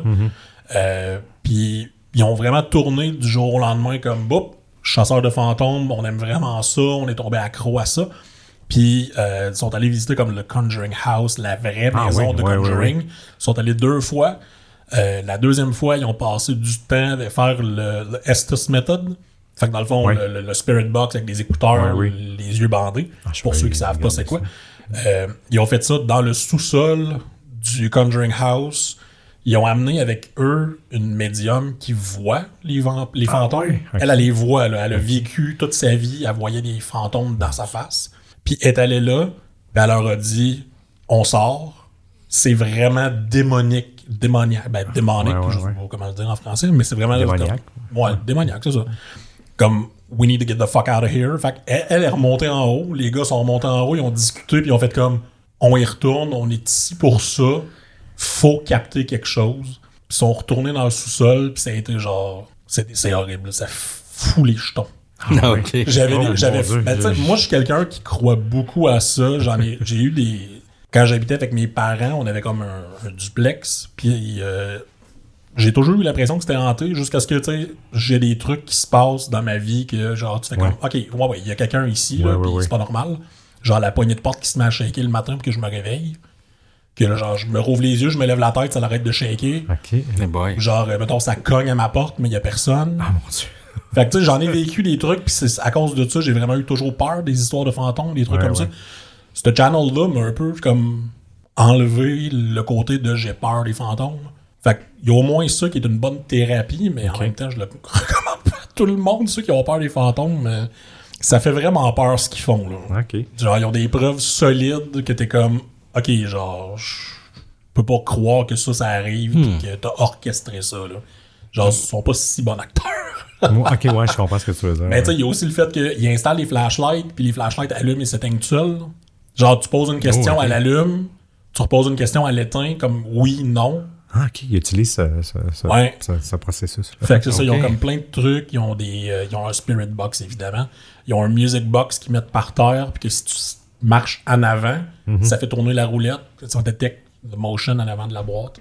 Fait que c'est ça. Je le recommande fortement. Ils ont fait comme euh, The Conjuring House. Ils ont fait le Stanley Hotel, qui est très populaire pour The Shining. Euh, fait qu'ils ont fait plein de trucs comme ça, puis c'est fortement recommandé. Euh, ceux qui sont un peu amateurs de ce type de contenu. Ah, c'est sûr que, ça va trouver preneur. Ben oui, oui, Ouais, oui, non, moi, c'est le ça, premier, exact. là, ouais. Moi, je suis ultra sceptique sur ces histoires-là. Fait que ça, je- Ouais. je, pense que je vais aller voir, euh, je vais aller voir pour essayer de me convaincre. D'après moi, t'auras pas de misère à te convaincre. Ah, ben merci André. Écoute, il Oui. va falloir faire un épisode entier sur ta vie, là, parti comme ça, avec ce- tout ce que tu nous comptes. Seb, toi, Ouais. tes, tes contenus préférés dans la dernière année? Oui, euh, moi, il y a un podcast que je voulais vous parler. C'est un peu geek. C'est euh, l'Université Paris-Dauphine qui font une série de podcasts sur l'intelligence artificielle. Ils sortent un sujet par mois. Euh, actuellement, il y en a peut-être 6, 7, 8. C'est super intéressant. C'est sûr que ça a un ton universitaire, mais ils couvrent les enjeux du futur, les enjeux du futur du travail lié à l'intelligence artificielle. Honnêtement, ça vaut vraiment la peine. Ça s'appelle Ex Machina ou Ex Machina. Donc, c'est de, l'Université Paris-Dauphine et ça traite euh, d'intelligence artificielle. C'est en français.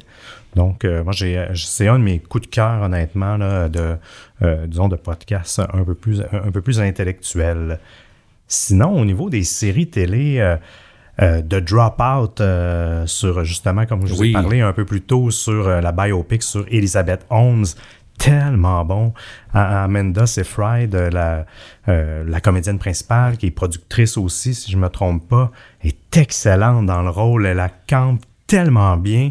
Euh, elle, l'imite vraiment bien. Elle lui ressemble tellement. Oui, en plus, avec les grands, elle a des grands yeux, elle aussi, naturellement, et tout ça, mais tout, elle, incarne la froideur et le, côté un peu déconnecté de, de Puis j'écoutais justement une entrevue avec elle euh, dernièrement qu'elle faisait avec Jared Leto, qui est dans, dans une autre série justement. Puis euh, ce qu'elle disait, c'est que elle avait l'interdiction de contacter toute personne de son entourage, en fait, pour faire la série ou, quoi que ce soit ou de se de elle pouvait pas s'inspirer euh, parce que des fois les acteurs peuvent aller rencontrer le protagoniste.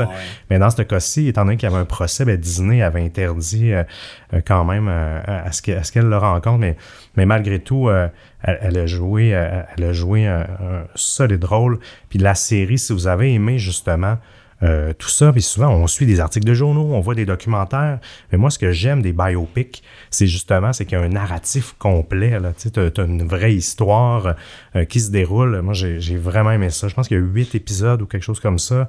Euh, puis quand c'est sorti, il y, en, il y en avait un par semaine, donc je revivais le l'attente d'avoir un, nouvel épisode. Ah, c'est le fun, ça. Ah, honnêtement, ils font de plus en plus ça pour nous garder captifs. Puis je dois avouer que j'aime ça quand je tombe dans une nouvelle série. Puis je suis obligé d'attendre la semaine après.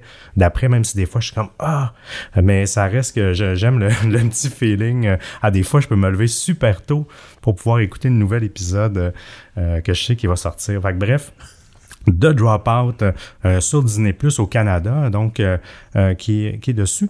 L'autre série que je suis en train d'écouter, mais que j'aime quand même, c'est une autre biopic sur The Staircase, en fait. qui est sur Crave HBO.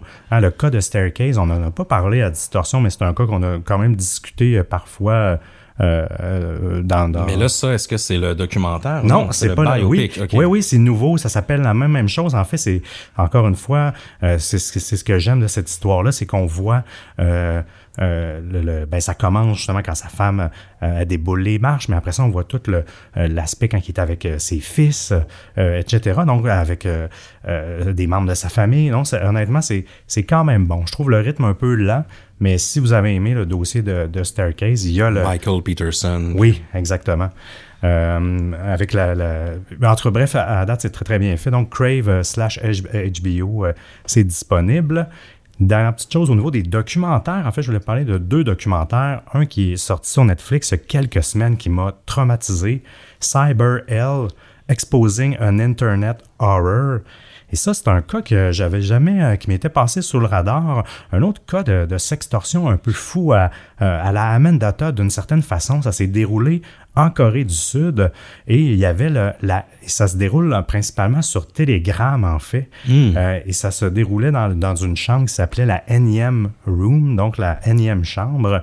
Et il y avait deux principaux, disons, euh, protagoniste qui, qui, euh, euh, qui exploitait, qui sextorsionnait des, des, jeunes filles, en fait. Là, dès qu'il pouvait avoir des discussions un peu naïves avec eux, puis parfois il allait bien les choisir, puis dès qu'il avait, je sais pas pourquoi, des fois il réussissait à mettre la main sur une carte d'identité, dès qu'il y avait quelque, quelque, chose, après ça il la menaçait justement d'y envoyer des, des photos, des vidéos intimes, puis après ça il packageait ça, il allait sur des groupes privés sur Telegram, puis il faisait payer les gens pour ça des milliers et des milliers de dollars. Puis, puis ils appelaient ses esclaves, ses victimes, des choses comme ça. Puis les gens payaient comme ça. Puis il y avait plein, plein, plein de victimes. Puis à un moment donné, ça, ça, leur, s'est remonté aux autorités. Puis ils ont fait une super enquête. Ils ont pogné, euh, ils ont pogné rapidement. Spoil-nous pas, là. Non, ben c'est ça. Je dis rien d'autre que ça. Puis c'est un cas qu'on pourrait discuter à distorsion aussi. Là, c'est, euh, euh, c'est là, je, je, vous le résume, mais c'est assez tragique. Puis je pensais encore une fois aux pauvres victimes. Puis c'est fou. Hein? On dirait que j'avais pas pensé à ça sur Telegram. Tu sais, maintenant, c'est comme rendu la plateforme aussi pour... Euh, euh, messagerie encryptée. Exact, exact. dernière petite chose, un documentaire que j'ai trouvé sur YouTube la semaine passée, ça s'appelle Camden, la ville la plus dangereuse des États-Unis. C'est la chaîne, c'est Police Vision qui font ça. C'est un documentaire en français, mais sur Camden. c'est situé dans, au New Jersey, je crois.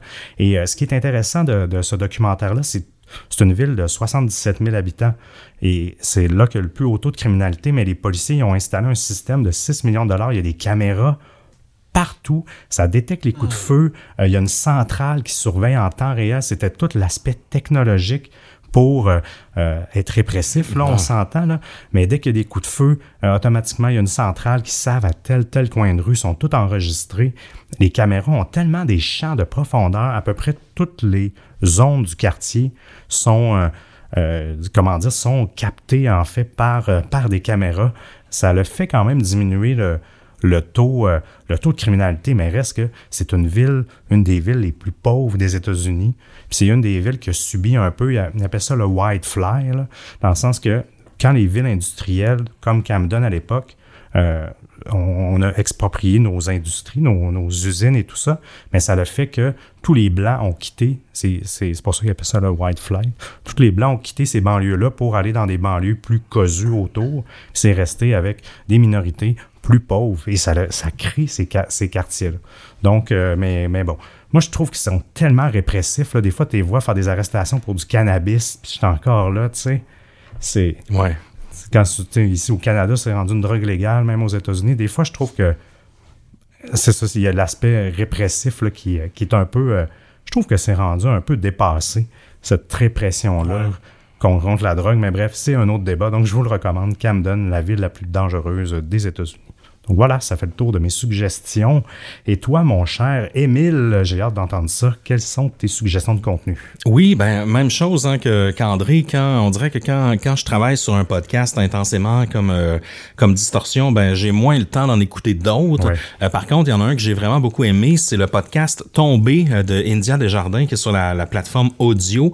C'est au sujet de Michel Brûlé, hein, qui est un homme mystérieux. C'est un éditeur québécois qui était à la tête des éditions Les Intouchables.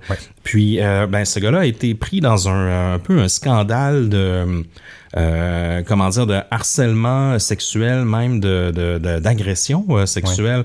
Euh, il y a des, des, des, auteurs, des femmes, qui même des collègues de travail qui se sont, qui ont pris parole pour dénoncer les agissements de, de, de ce gars-là, qui était un, un, gros dégueulasse quand tu écoutes le, le, podcast de, de India.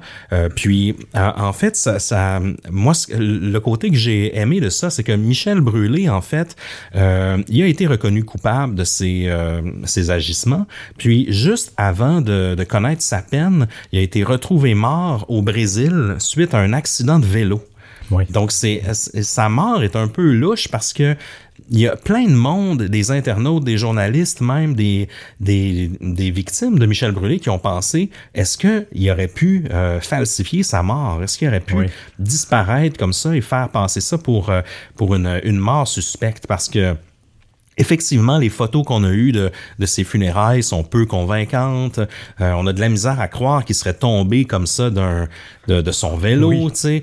Euh, donc c'est il y a tout l'aspect comment disparaître, comment falsifier sa mort en 2022 qui, qui est quand même assez intéressante. On s'est déjà penché là-dessus. Nous, nous Seb, quand, on a, quand, on a, donné un, un, show live au festival Transistor, euh, puis ça, ça, nous revient là-dessus. Puis India justement a fait le tour de un peu de ces théories-là. Donc c'est super intéressant. Puis moi je savais pas que Michel Brûlé, en plus, avait connu, euh, je veux dire, il y a eu, à un moment donné, il a fait un film euh, qui s'appelle Kaido, qui est extrêmement mauvais. C'est un homme mégalomane, hein. c'est quelqu'un qui voulait toujours euh, mettre comment dire, sa parole euh, au-dessus des autres, sa personnalité, tout ça. il était riche, donc il, il, pouvait réaliser ses films sans financement et tout ça. Euh, et je savais pas, moi, qu'il s'était lancé aussi dans un, euh, un projet de, de, de, de métal allemand, allemand de, de ah, musique métal allemand où ah il, chante, il chante en allemand ou en russe, je pense, je sais pas trop quoi. Mais bref, c'est quelqu'un d'assez complexe en termes de personnalité. Puis ce podcast-là aide vraiment à, à comprendre un peu dans quelle situation il était, puis aussi à comprendre que euh, il abusait vraiment des, des, jeunes auteurs et autrices là, euh, du milieu à l'époque. Donc c'est troublant en même temps. Donc c'est tombé euh, sur la plateforme audio. Vraiment, j'ai adoré. Au niveau des séries télé, euh, il y en a, il y en a deux. Moi, j'ai aimé beaucoup We Crashed, en fait, qui est une, bon. une, une biopic, donc une, un peu une fiction documentaire sur euh, Adam Newman, le fondateur de WeWork, en fait, une entreprise américaine de coworking qui a connu scandale après scandale euh, avec euh, son fondateur Adam Newman, qui est vraiment une, une personnalité assez Oui, oui. Flamboyante. assez flamboyante et, et spéciale aussi, prenait des drôles de décisions, Oui, tout ça. donc ça, j'ai adoré euh, cette. euh, c'est Jared Leto qui Oui. joue le personnage. Il est bon, là. Il est vraiment bon, puis il y ressemble quand je même. sais, je sais. Sa fou. femme aussi, qui était un peu exubérante, elle a un personnage assez important là-dedans aussi. C'est Anne Hathaway qui joue, justement. ça. Oui. Ouais. Euh, j'ai aimé beaucoup aussi euh, We Crash, donc ça, hein, j'ai pas noté c'est où, mais il me semble que c'est sur, Ah, sur euh, Apple TV. Sur Apple TV, t'as raison. Ah oui, ah, ça aussi, je le mangeais à la pièce. Une autre découverte que j'ai faite, c'est sur Disney+, ça s'appelle The Con. C'est animé par Whoopi Goldberg. C'est quand même assez récent aussi, c'est sorti cette année. Puis c'est sur euh, des différentes arnaques de scandales, Ah, de, de fraude en fait. On y parle du Fire Festival, on y parle du scandale des admissions universitaires américaines. Oui, oui, oui. Euh, on parle de scandale dans le milieu du vin, euh, quelqu'un qui s'est fait passer pour un faux prince. Ah, wow, Donc c'est super intéressant comme euh, série. C'est bien caché sur Disney+. on, Ben oui, est- euh. on a plus tendance à voir les, euh, les shows de Marvel et tout ça là, par l'algorithme, mais, euh, mais c'est à quelque part là-dedans. Euh, puis au niveau des documentaires, en fait, il y en a un que je vous suggère euh, fortement. Ben, euh, tout d'abord, il y en a, il y en a un qui, qui traite de Gerald Cotton, qui est Oui. sorti sur Netflix il n'y a pas si longtemps, Death of a Crypto King. Si vous avez aimé l'épisode de Distorsion, vous allez sans doute aimer aussi le, le documentaire. Mais un autre qui est, euh, dont on a moins entendu parler, c'est sorti sur HBO aussi en 2022. C'est très récent. C'est Undercurrent. C'est un film, c'est un documentaire en deux parties sur la disparition et la mort de Kim Wall. Vous savez qu'il était parti euh, en fait euh, euh, avec un dans un sous-marin suédois. ouais. Oui, c'est ça, exact. Ou danois. Je crois que ça, Ouais, c'était je au, Danemark. danois. Oui, Ouais, c'est ouais. une journaliste qui est, qui est partie faire un reportage sur un homme qui a créé son propre sous-marin, Ouais, euh, puis qui est, qu'elle est jamais, elle est jamais revenue en fait. Mais dans cette série-là, en fait, sur deux épisodes, on apprend plein de, de nouvelles choses. On est mis en contexte. Euh, euh, c'est un gros complément à l'épisode de distorsion qu'on qu'on a fait. Nous, on s'était basé évidemment sur les articles de journaux, tout ça. Mais là, avec le documentaire, euh, elle va parler avec euh, euh, avec ses proches, avec son conjoint. C'est aussi un peu claustrophobique quand on nous met dans l'ambiance en image du sous-marin, c'était comment être dans le sous-marin. Euh, ça devait être l'enfer que l'a vécu cette Ah, femme-là. Euh, puis on voit aussi Peter Madsen, l'homme en question là, qui, a, qui a créé le sous-marin. Euh, on le voit en entrevue, on le voit tenter de se défiler devant les médias, tout ça. Donc, je vous le suggère fortement, ce, ce documentaire-là, en deux parties. Undercurrent, c'est sur HBO, donc je présume accessible via Crave au Canada. Comme c'est la plupart des, euh, Oui, des oui, oui. HBO. Oui, exactement. Ouais. Ah, ça a l'air vraiment cool. Je ne Yeah. savais même pas que ça existait, hein, Undercurrent. Cool. Yes. Donc, des bonnes suggestions de contenu, les gars. Euh, pour terminer, tiens, on peut peut-être se faire quelques minutes de questions et réponses parce qu'on en a eu beaucoup, hein, euh, Seb. euh, Oui, exact. euh, autant euh, du côté de Patreon que des réseaux sociaux, Facebook et, et Instagram. Euh, Il y en a une, commençons, euh, tu sais, pour... euh, en fait, il y a une question que plein de gens nous ont posée, comment on s'est rencontrés, moi et Seb, d'où Oui, vient oui. l'idée du podcast? Je vais essayer de résumer ça parce qu'on a déjà Ouais, répondu à plusieurs, plusieurs reprises dans d'autres Q&A. Mais moi et Seb, on s'est rencontrés il y a très longtemps sur un autre podcast, peut-être dans les environs de 2006, dans Ouais, ce coin-là 2006-2007, ouais. à peu près, euh, qui était un podcast avant que les podcasts soient cool. On était chroniqueurs, ça s'appelait ça s'appelait Haute Résolution, et nous, euh, on était on était des chroniqueurs euh, technologiques. Moi, je parlais plus du gaming, Seb un peu plus de Internet, euh, ces choses-là. Et euh, plusieurs années plus tard, presque presque dix, même plus de dix ans plus tard, Ouais. 11 ans plus tard dans le fond, euh, on euh, on s'est revus à Montréal. Euh, moi, j'étais à Québec à l'époque de l'autre podcast, puis on s'est dit comment est-ce qu'on pourrait euh, revenir un peu sur les technologies, qui est un domaine qui nous qui nous euh, qui nous passionne, puis de traiter un peu de- d'enquête et de true crime, qui est un autre domaine qu'on aimait beaucoup en, en podcast. Et c'est de là que nous est nous est venue l'idée de des histoires étranges de l'ère numérique. Oui, exact. Puis on a démarré là, il, y a, il y a cinq ans en fait. Ouais. On, on, euh, on fête les cinq ans de distorsion cette année. Donc euh, Oh oui. on va essayer de prévoir un petit quelque chose pour euh, pour la, la, la, la prochaine saison. Mais première question, tiens, qui nous vient de Pamela Trottier-Poirier, euh, qui nous demande, avec les mesures sanitaires qui se relâchent enfin, pensez-vous prévoir des meet-up éventuellement, ou même des tournées en région éloignée? Seb, je te laisse répondre. Oui, ben absolument. Ben, on a eu un dernier meet-up il n'y a pas si longtemps euh, lors de notre lancement de café. euh, Oui. qui, qui s'était déroulé euh, Dreamy, là, qui est un petit café dans, le, dans le sud-ouest de Montréal. Euh, mais sinon, oui, c'est certain qu'on va faire qu'on va faire des meet-up, là, du moins à Montréal, étant donné que c'est notre euh, c'est ici qu'on habite, c'est plus facile pour nous, mais c'est certain qu'on aimerait ça en faire euh, à Québec et à d'autres endroits si euh, si l'occasion euh, l'occasion se présente. Mais ça, c'est certain qu'on est là-dessus là, pour euh, un prochain meet-up, lorsqu'on puisse vous voir, parce que nous aussi, on s'ennuie de, de vous voir en personne. Yes, ben oui, on va essayer de prévoir ça là, au moins cet été. Puis oui, pourquoi pas en région, ça serait le fun aussi. Même, Ben oui, même on pourrait aller refaire un petit tour à Paris éventuellement. Ah oui, oh, mais ça. Yes. Une autre Ça, question. de. Oui. Une autre question qui nous vient de Zombixel. Est-ce que le Patreon et les activités connexes euh, de distorsion pourraient vous permettre, dans un avenir proche, de faire de distorsion votre principal et unique métier? C'est une bonne question, ça. Hein? Ben, en ce moment, euh, distorsion nous, nous permettrait pas là, ne- tous les deux de, de vivre, malheureusement.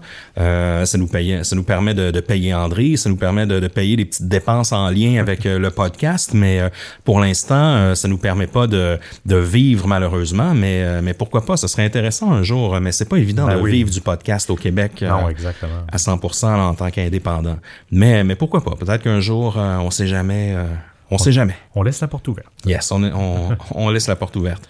Du côté de Apple Plow 13 qui nous demande J'aimerais savoir si les extraits musicaux incluant le générique pourraient être éventuellement disponibles sur des plateformes comme Spotify ou Apple Music. Euh, Ben, je peux la prendre celle-là, c'est dans nos projets en Oui. fait. On veut le faire parce qu'il y a énormément de, de musique originale qui a été créée pour Distorsion. Euh, c'est par manque de temps, mais ça va arriver, euh, faites-vous-en pas, le même dans un avenir assez rapproché. Oui, oui. Puis si je peux bonifier là-dessus, le- sur, on a un SoundCloud, en fait, où il y a quand même Oui.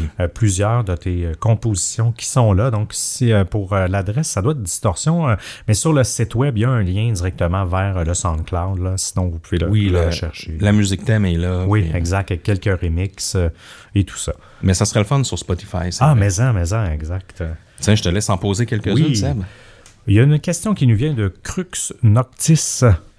Est-ce qu'il y a une histoire que vous auriez vraiment aimé aborder dans un épisode, mais qui était trop difficile à rechercher car vous ne trouviez pas suffisamment d'infos fiables sur le sujet, ou même que vous conservez tout- des encore dans les dossiers dans l'espoir qu'un jour vous auriez assez de matériel pour faire un épisode? Ça, je, je- je- c'est une bonne question. Je- J'essaie d'y réfléchir. Puis je j'avais rien qui me venait en tête. Un épisode où on n'avait pas assez de, de détails. Souvent, quand un cas arrive, puis qui est, live euh, et tout ça, ça, on se le dit souvent. là. On va attendre que le cas euh, évolue parce qu'on n'a pas assez Oui. de, de détails en tant que tel. Mais, euh, Je sais que le cas de Bianca Devins, pour ceux qui s'en rappellent, vrai, à un certain moment, quand c'était arrivé, on attendait justement de... Oui, on- parce qu'on avait vu que c'était arrivé live, là, toutes les, les publications sur Instagram. Donc, on savait que ça se passait, puis on s'était dit, ben là, on va attendre qu'il y ait plus de renseignements avant de faire notre épisode. On avait attendu, il me semble, un an ou deux même, Oui, oui, oui, avant de faire notre épisode. Donc, dans ce cas-là, c'est arrivé. Euh, Euh, mais même Gabriel Petito, d'une certaine façon, euh, on, on le, on le fait directement, mais après ça, on, il aurait fallu soit rien faire du tout puis attendre, Ouais. mais ça se déroulait un peu live, donc euh, c'est un peu le, le même type de, le même type de cas. euh, Il y a beaucoup d'histoires, on dirait québécoises en fait, qui parce que on trouve qu'au au, au Québec, on est, euh, je trouve qu'on n'est pas super bon pour documenter nos cas de, de disparition. Les journalistes souvent vont en parler une fois lorsqu'elle arrive, ils vont pas faire de suivi. Euh, donc il y a beaucoup de cas québécois, on dirait qu'on aimerait parler, euh, mais qu'on a tr- trop peu d'infos parce qu'il y, y en a, il y en a des tonnes d'histoires Oui, euh, oui. québécoises quand même. Euh, un cas qu'on, ben, je dirais un qu'on a un peu dans le collimateur, c'est euh, l'histoire de, de, de crypto, de Marsan Exchange, oui, oui, oui. de Antoine Marsan, qui est un homme, vrai, un, ouais, un c'est jeune t'as Québécois qui a lancé un, euh, un projet de crypto, un, token, euh, je crois l'an passé, Ouais, ouais. puis que ça, il y a eu, euh, ça a été reconnu un peu comme fraude. Euh, donc ça, on, on, on suit le dossier encore, mais on sait pas, on sait pas sur quoi ça va débouler là. Exact. Mais c'est un de ceux que, que- qui est peut-être dans vrai. le collimateur euh, en ce moment là, qu'on attend d'avoir plus d'infos de toute façon. exact. Il y a aussi le fait que quand vous avez pas trop d'infos, vous faites souvent des mini distos à la place. Ouais. Ouais, Au lieu de faire un épisode complet, ça finit tout le temps comme. Vous, vous finissez par, par parler de pratiquement tout ce que vous voulez parler. Oui, oui, Souvent, oui, exact, exactement. Si c'est pas un épisode entier d'une heure, c'est souvent un midi-disto d'une Exact. demi-heure condensé. Ouais, c'est ça. Sinon, on attend. On attend pour vrai, mais euh, non, c'est une, c'est- c'est une bonne question. C'est une bonne question quand même. On a une question de Guillaume C. Pelletier qui nous demande pour vos épisodes, mis à part la recherche que vous faites sur les cas, est-ce que vous allez chercher des informations auprès des policiers, juges, avocats, etc., à savoir s'il y a eu des manques lors d'une enquête ou autre? Est-ce qu'on cherche des consultants dans, dans certains domaines? Si on a des questions plus précises, je crois que la question est intéressante quand même. Oui. Euh, Ben euh, oui, je peux, je peux la vas-y. prendre. En fait, pour, pour les podcasts, euh, pas trop, je dirais, parce que on euh, on veut pas forcément se, se lancer là-dedans. Je dirais que de ce côté-là, on est plus des, des, des raconteurs que des, des investigateurs, mais on l'a fait quand même à certains, euh, à certains moments. Oui, on l'a, euh, puis, mais on l'a beaucoup fait pour notre série télé, en fait, ou qui était plus une série documentaire. Là, on le faisait, on est allé euh, constamment voir des, des avocats, des, euh, des professionnels, des psychologues, des policiers, tout ça. Donc, de ce côté-là, en format plus documentaire, oui, on le fait. Pour les podcasts, pas forcément, ben tu sais, euh, on, on aimerait peut-être un jour faire des vraies enquêtes ou des, des choses Ouais. comme ça, mais pour l'instant, euh, je crois qu'avec les sources publiques, on a généralement assez d'infos là, pour euh, pour couvrir un sujet. Puis on veut pas non plus prétendre, comment dire. Euh, juste faire un travail extrêmement journalistique là, pour ça, euh, pour distorsion tu sais on, on- pour le podcast du moins on est moins on est moins là-dedans on est plus euh, on, on collige l'information puis on, on vous fait un peu un genre de rapport. Mais on n'exclut pas mais on le fait aussi dans le passé mais on n'exclut pas faire des interviews aussi avec des experts Mhm. Ouais, euh, dans des, des épisodes hors saison par exemple Oui, oui, puis on a certaines personnes, quand on couvre certains sujets euh, où il y a des angles juridiques, etc., on a parmi les distordus aussi des gens qui viennent par la suite nous conseiller, euh, une fois que l'épisode est fait quand même, pour euh, nous, des fois, nous remettre un peu euh, la bonne information en main, mais sinon, non, comme tu dis, on, reste indépendant aussi dans nos recherches. On a une question de Noémie Jeffrey Doucet qui nous dit Je suis une, distor- une distordue de longue date, pardon.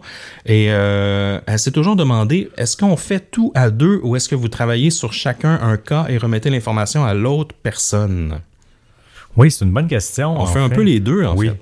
Oui, exact. Euh, euh, on, on a, nous, on, on a un document que les deux, on a accès, là, pour, pour, euh, pour l'épisode. Donc, tout le monde, on a toujours accès en temps réel euh, à ce que l'autre fait, à ce que l'autre travaille. Euh, Il y a des épisodes qu'on travaille à deux, on se sépare un peu, on connaît, on, vient connaître l'histoire, on, on se sépare à deux le travail. Mais sinon, parfois, il y en a un qui va prendre un lead principal sur un dossier et l'autre complète, en fait, le dossier. On a tendance... euh, euh, à faire ça aussi, là, dans le sens que ça, ça facilite qu'il y a un leader euh, sur un dossier, puis l'autre personne euh, est complète. Donc, ça, ça dépend de- de- des épisodes, mais tout le temps, on a toujours accès à l'information euh, euh, avant l'enregistrement. Il n'y a pas de remise euh, en tant que telle d'information. Là, on a- ça, là-dessus, on connaît très, très bien toujours les, les cas là, avant, de, avant d'enregistrer un épisode. Steve Forêt nous demande Pensez-vous sortir un guide pour disparaître numériquement de la surface de la planète? Je demande pour un ami. Très drôle, ça.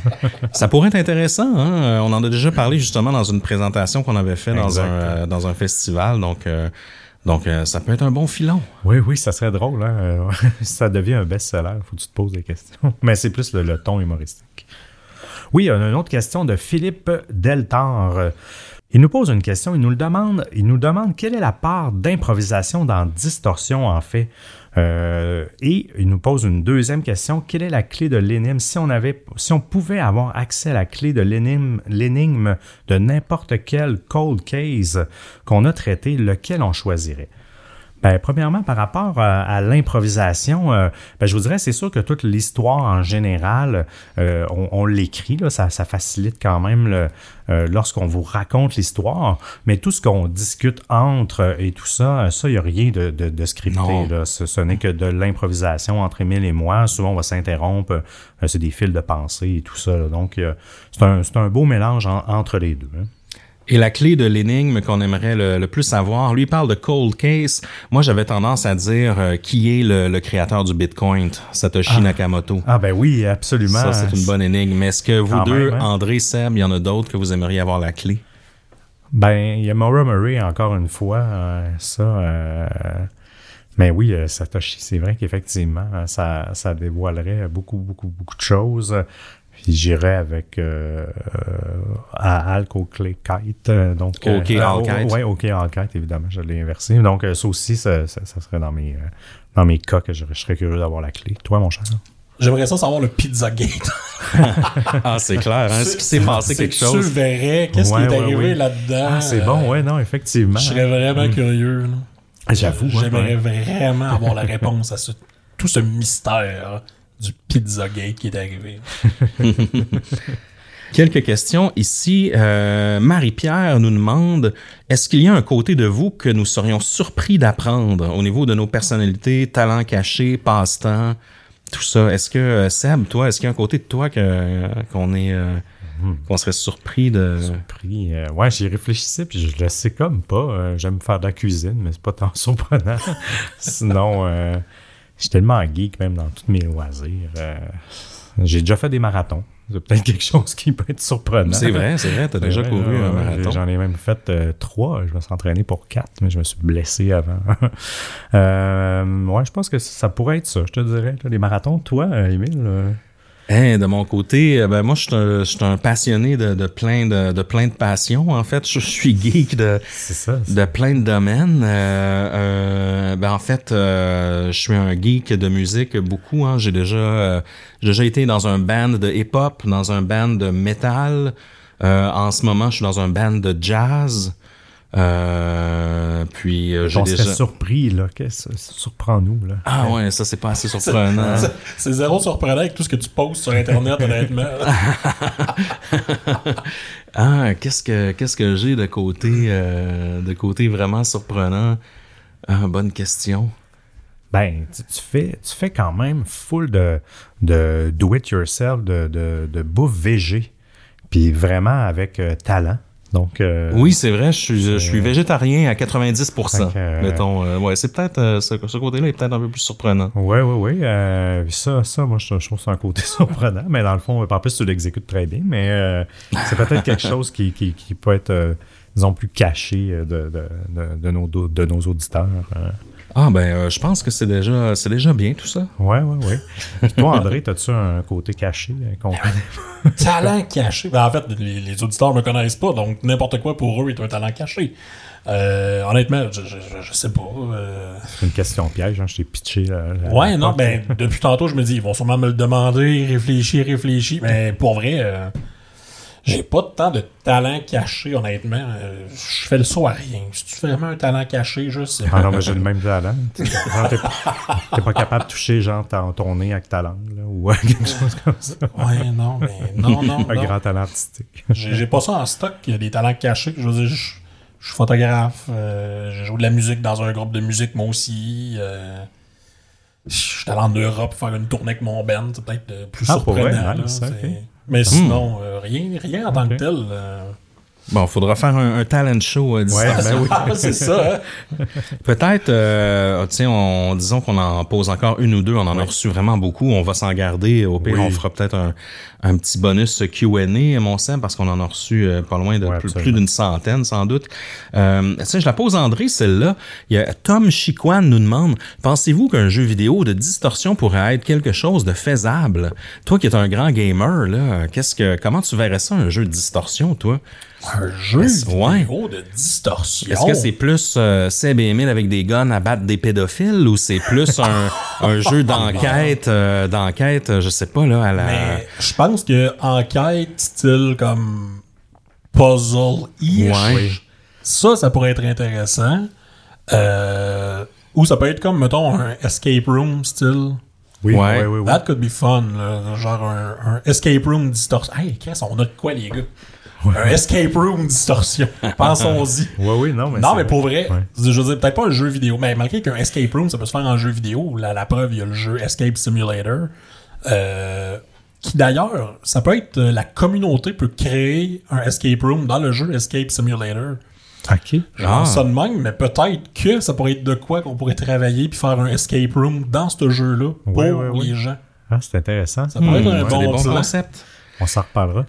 Mais maintenant, il y a tellement de narratifs hein, dans les nouveaux jeux. Le mélange de fiction et de jeux vidéo n'a jamais été aussi présent dans les jeux. Ah ouais. Euh, euh, sais, il y a Quarley qui est sorti il y a une semaine, qui est un jeu d'horreur. Je sais, J'ai tellement hâte d'y jouer. C'est ça, avec des acteurs, t'as les mises en scène. ouais. euh, Il y a le jeu de Guardian of Galaxy que j'étais en train de jouer, puis c'est tellement intégré. C'est comme si t'écoutais un film, puis t'as des scènes, Ouais. qu'après ça, tu contrôles. Fait qu'on dirait que euh, plus que jamais, je verrais une déclinaison de distorsion en, en jeu d'horreur. Il faudrait que ça soit dans le fictif, évidemment, là, mais euh, il pourrait y avoir une possibilité avec, avec les, les, les types Ben oui. de, les types de jeux d'aujourd'hui. On sait-on jamais. Mais dites-vous, chers auditeurs, euh, qu'est-ce que vous pensez qui ferait un bon jeu vidéo de, de distorsion? Oui, je serais curieux de vous entendre. Peut-être une dernière, tiens, je te la pose, Seb. Elle nous vient de Catherine Trépanier.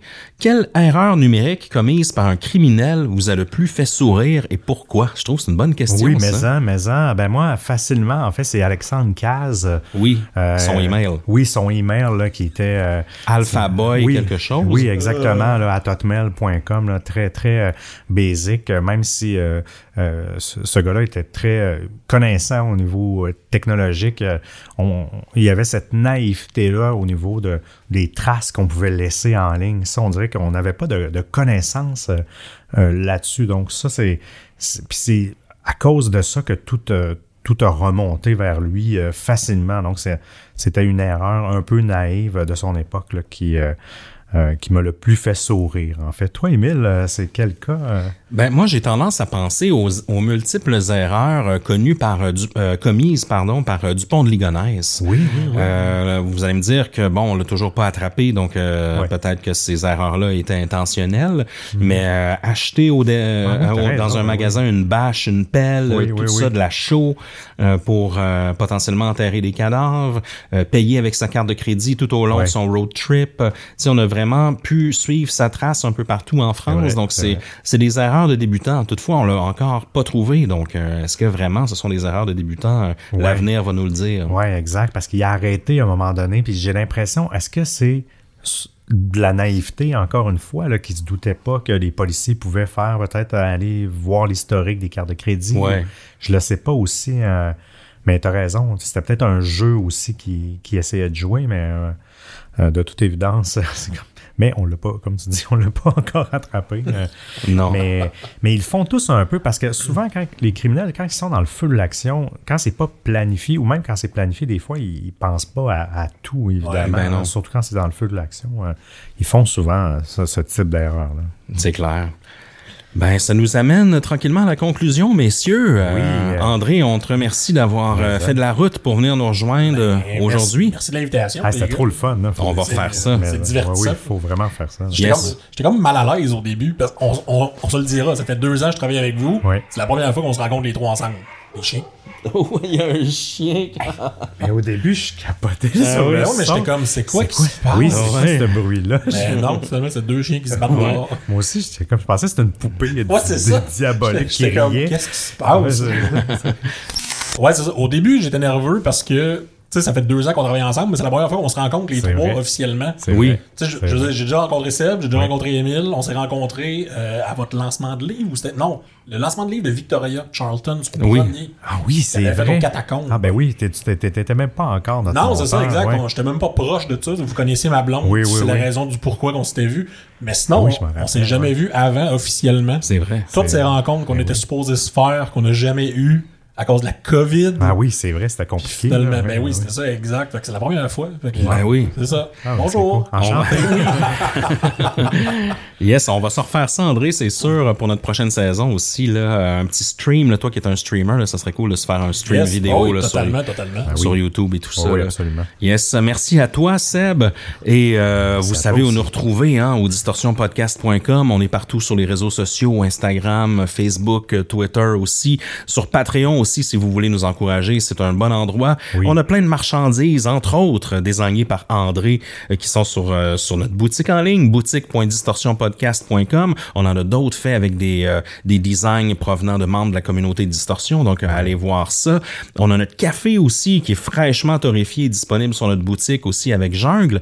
Et pour terminer, on n'a pas le choix de remercier nos chers membres Patreon Seb. Alors, je te laisse commencer.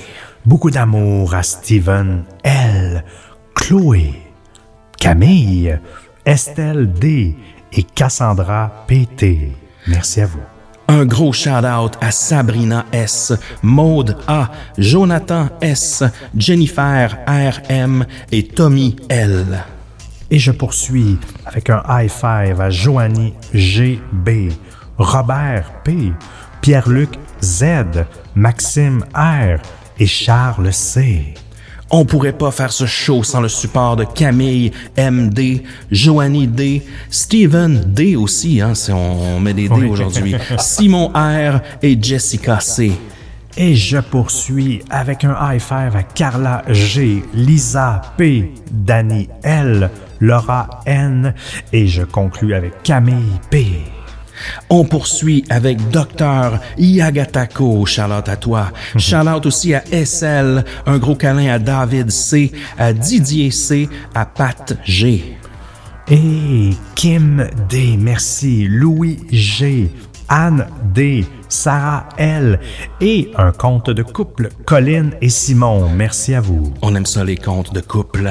Aussi un gros câlin à Pascal G, Oliver et Jessica, à Brigitte G, Debbie F et James T. Encore de l'amour à Julie D, Marika L, Louise P, Melissa S et Véronique L, SL. Et un dernier petit groupe, un gros merci à Mike, à Alexandra O, à Caroline P, à Juliane B, V et gros shout-out à Chantal H. Merci à vous tous de votre soutien.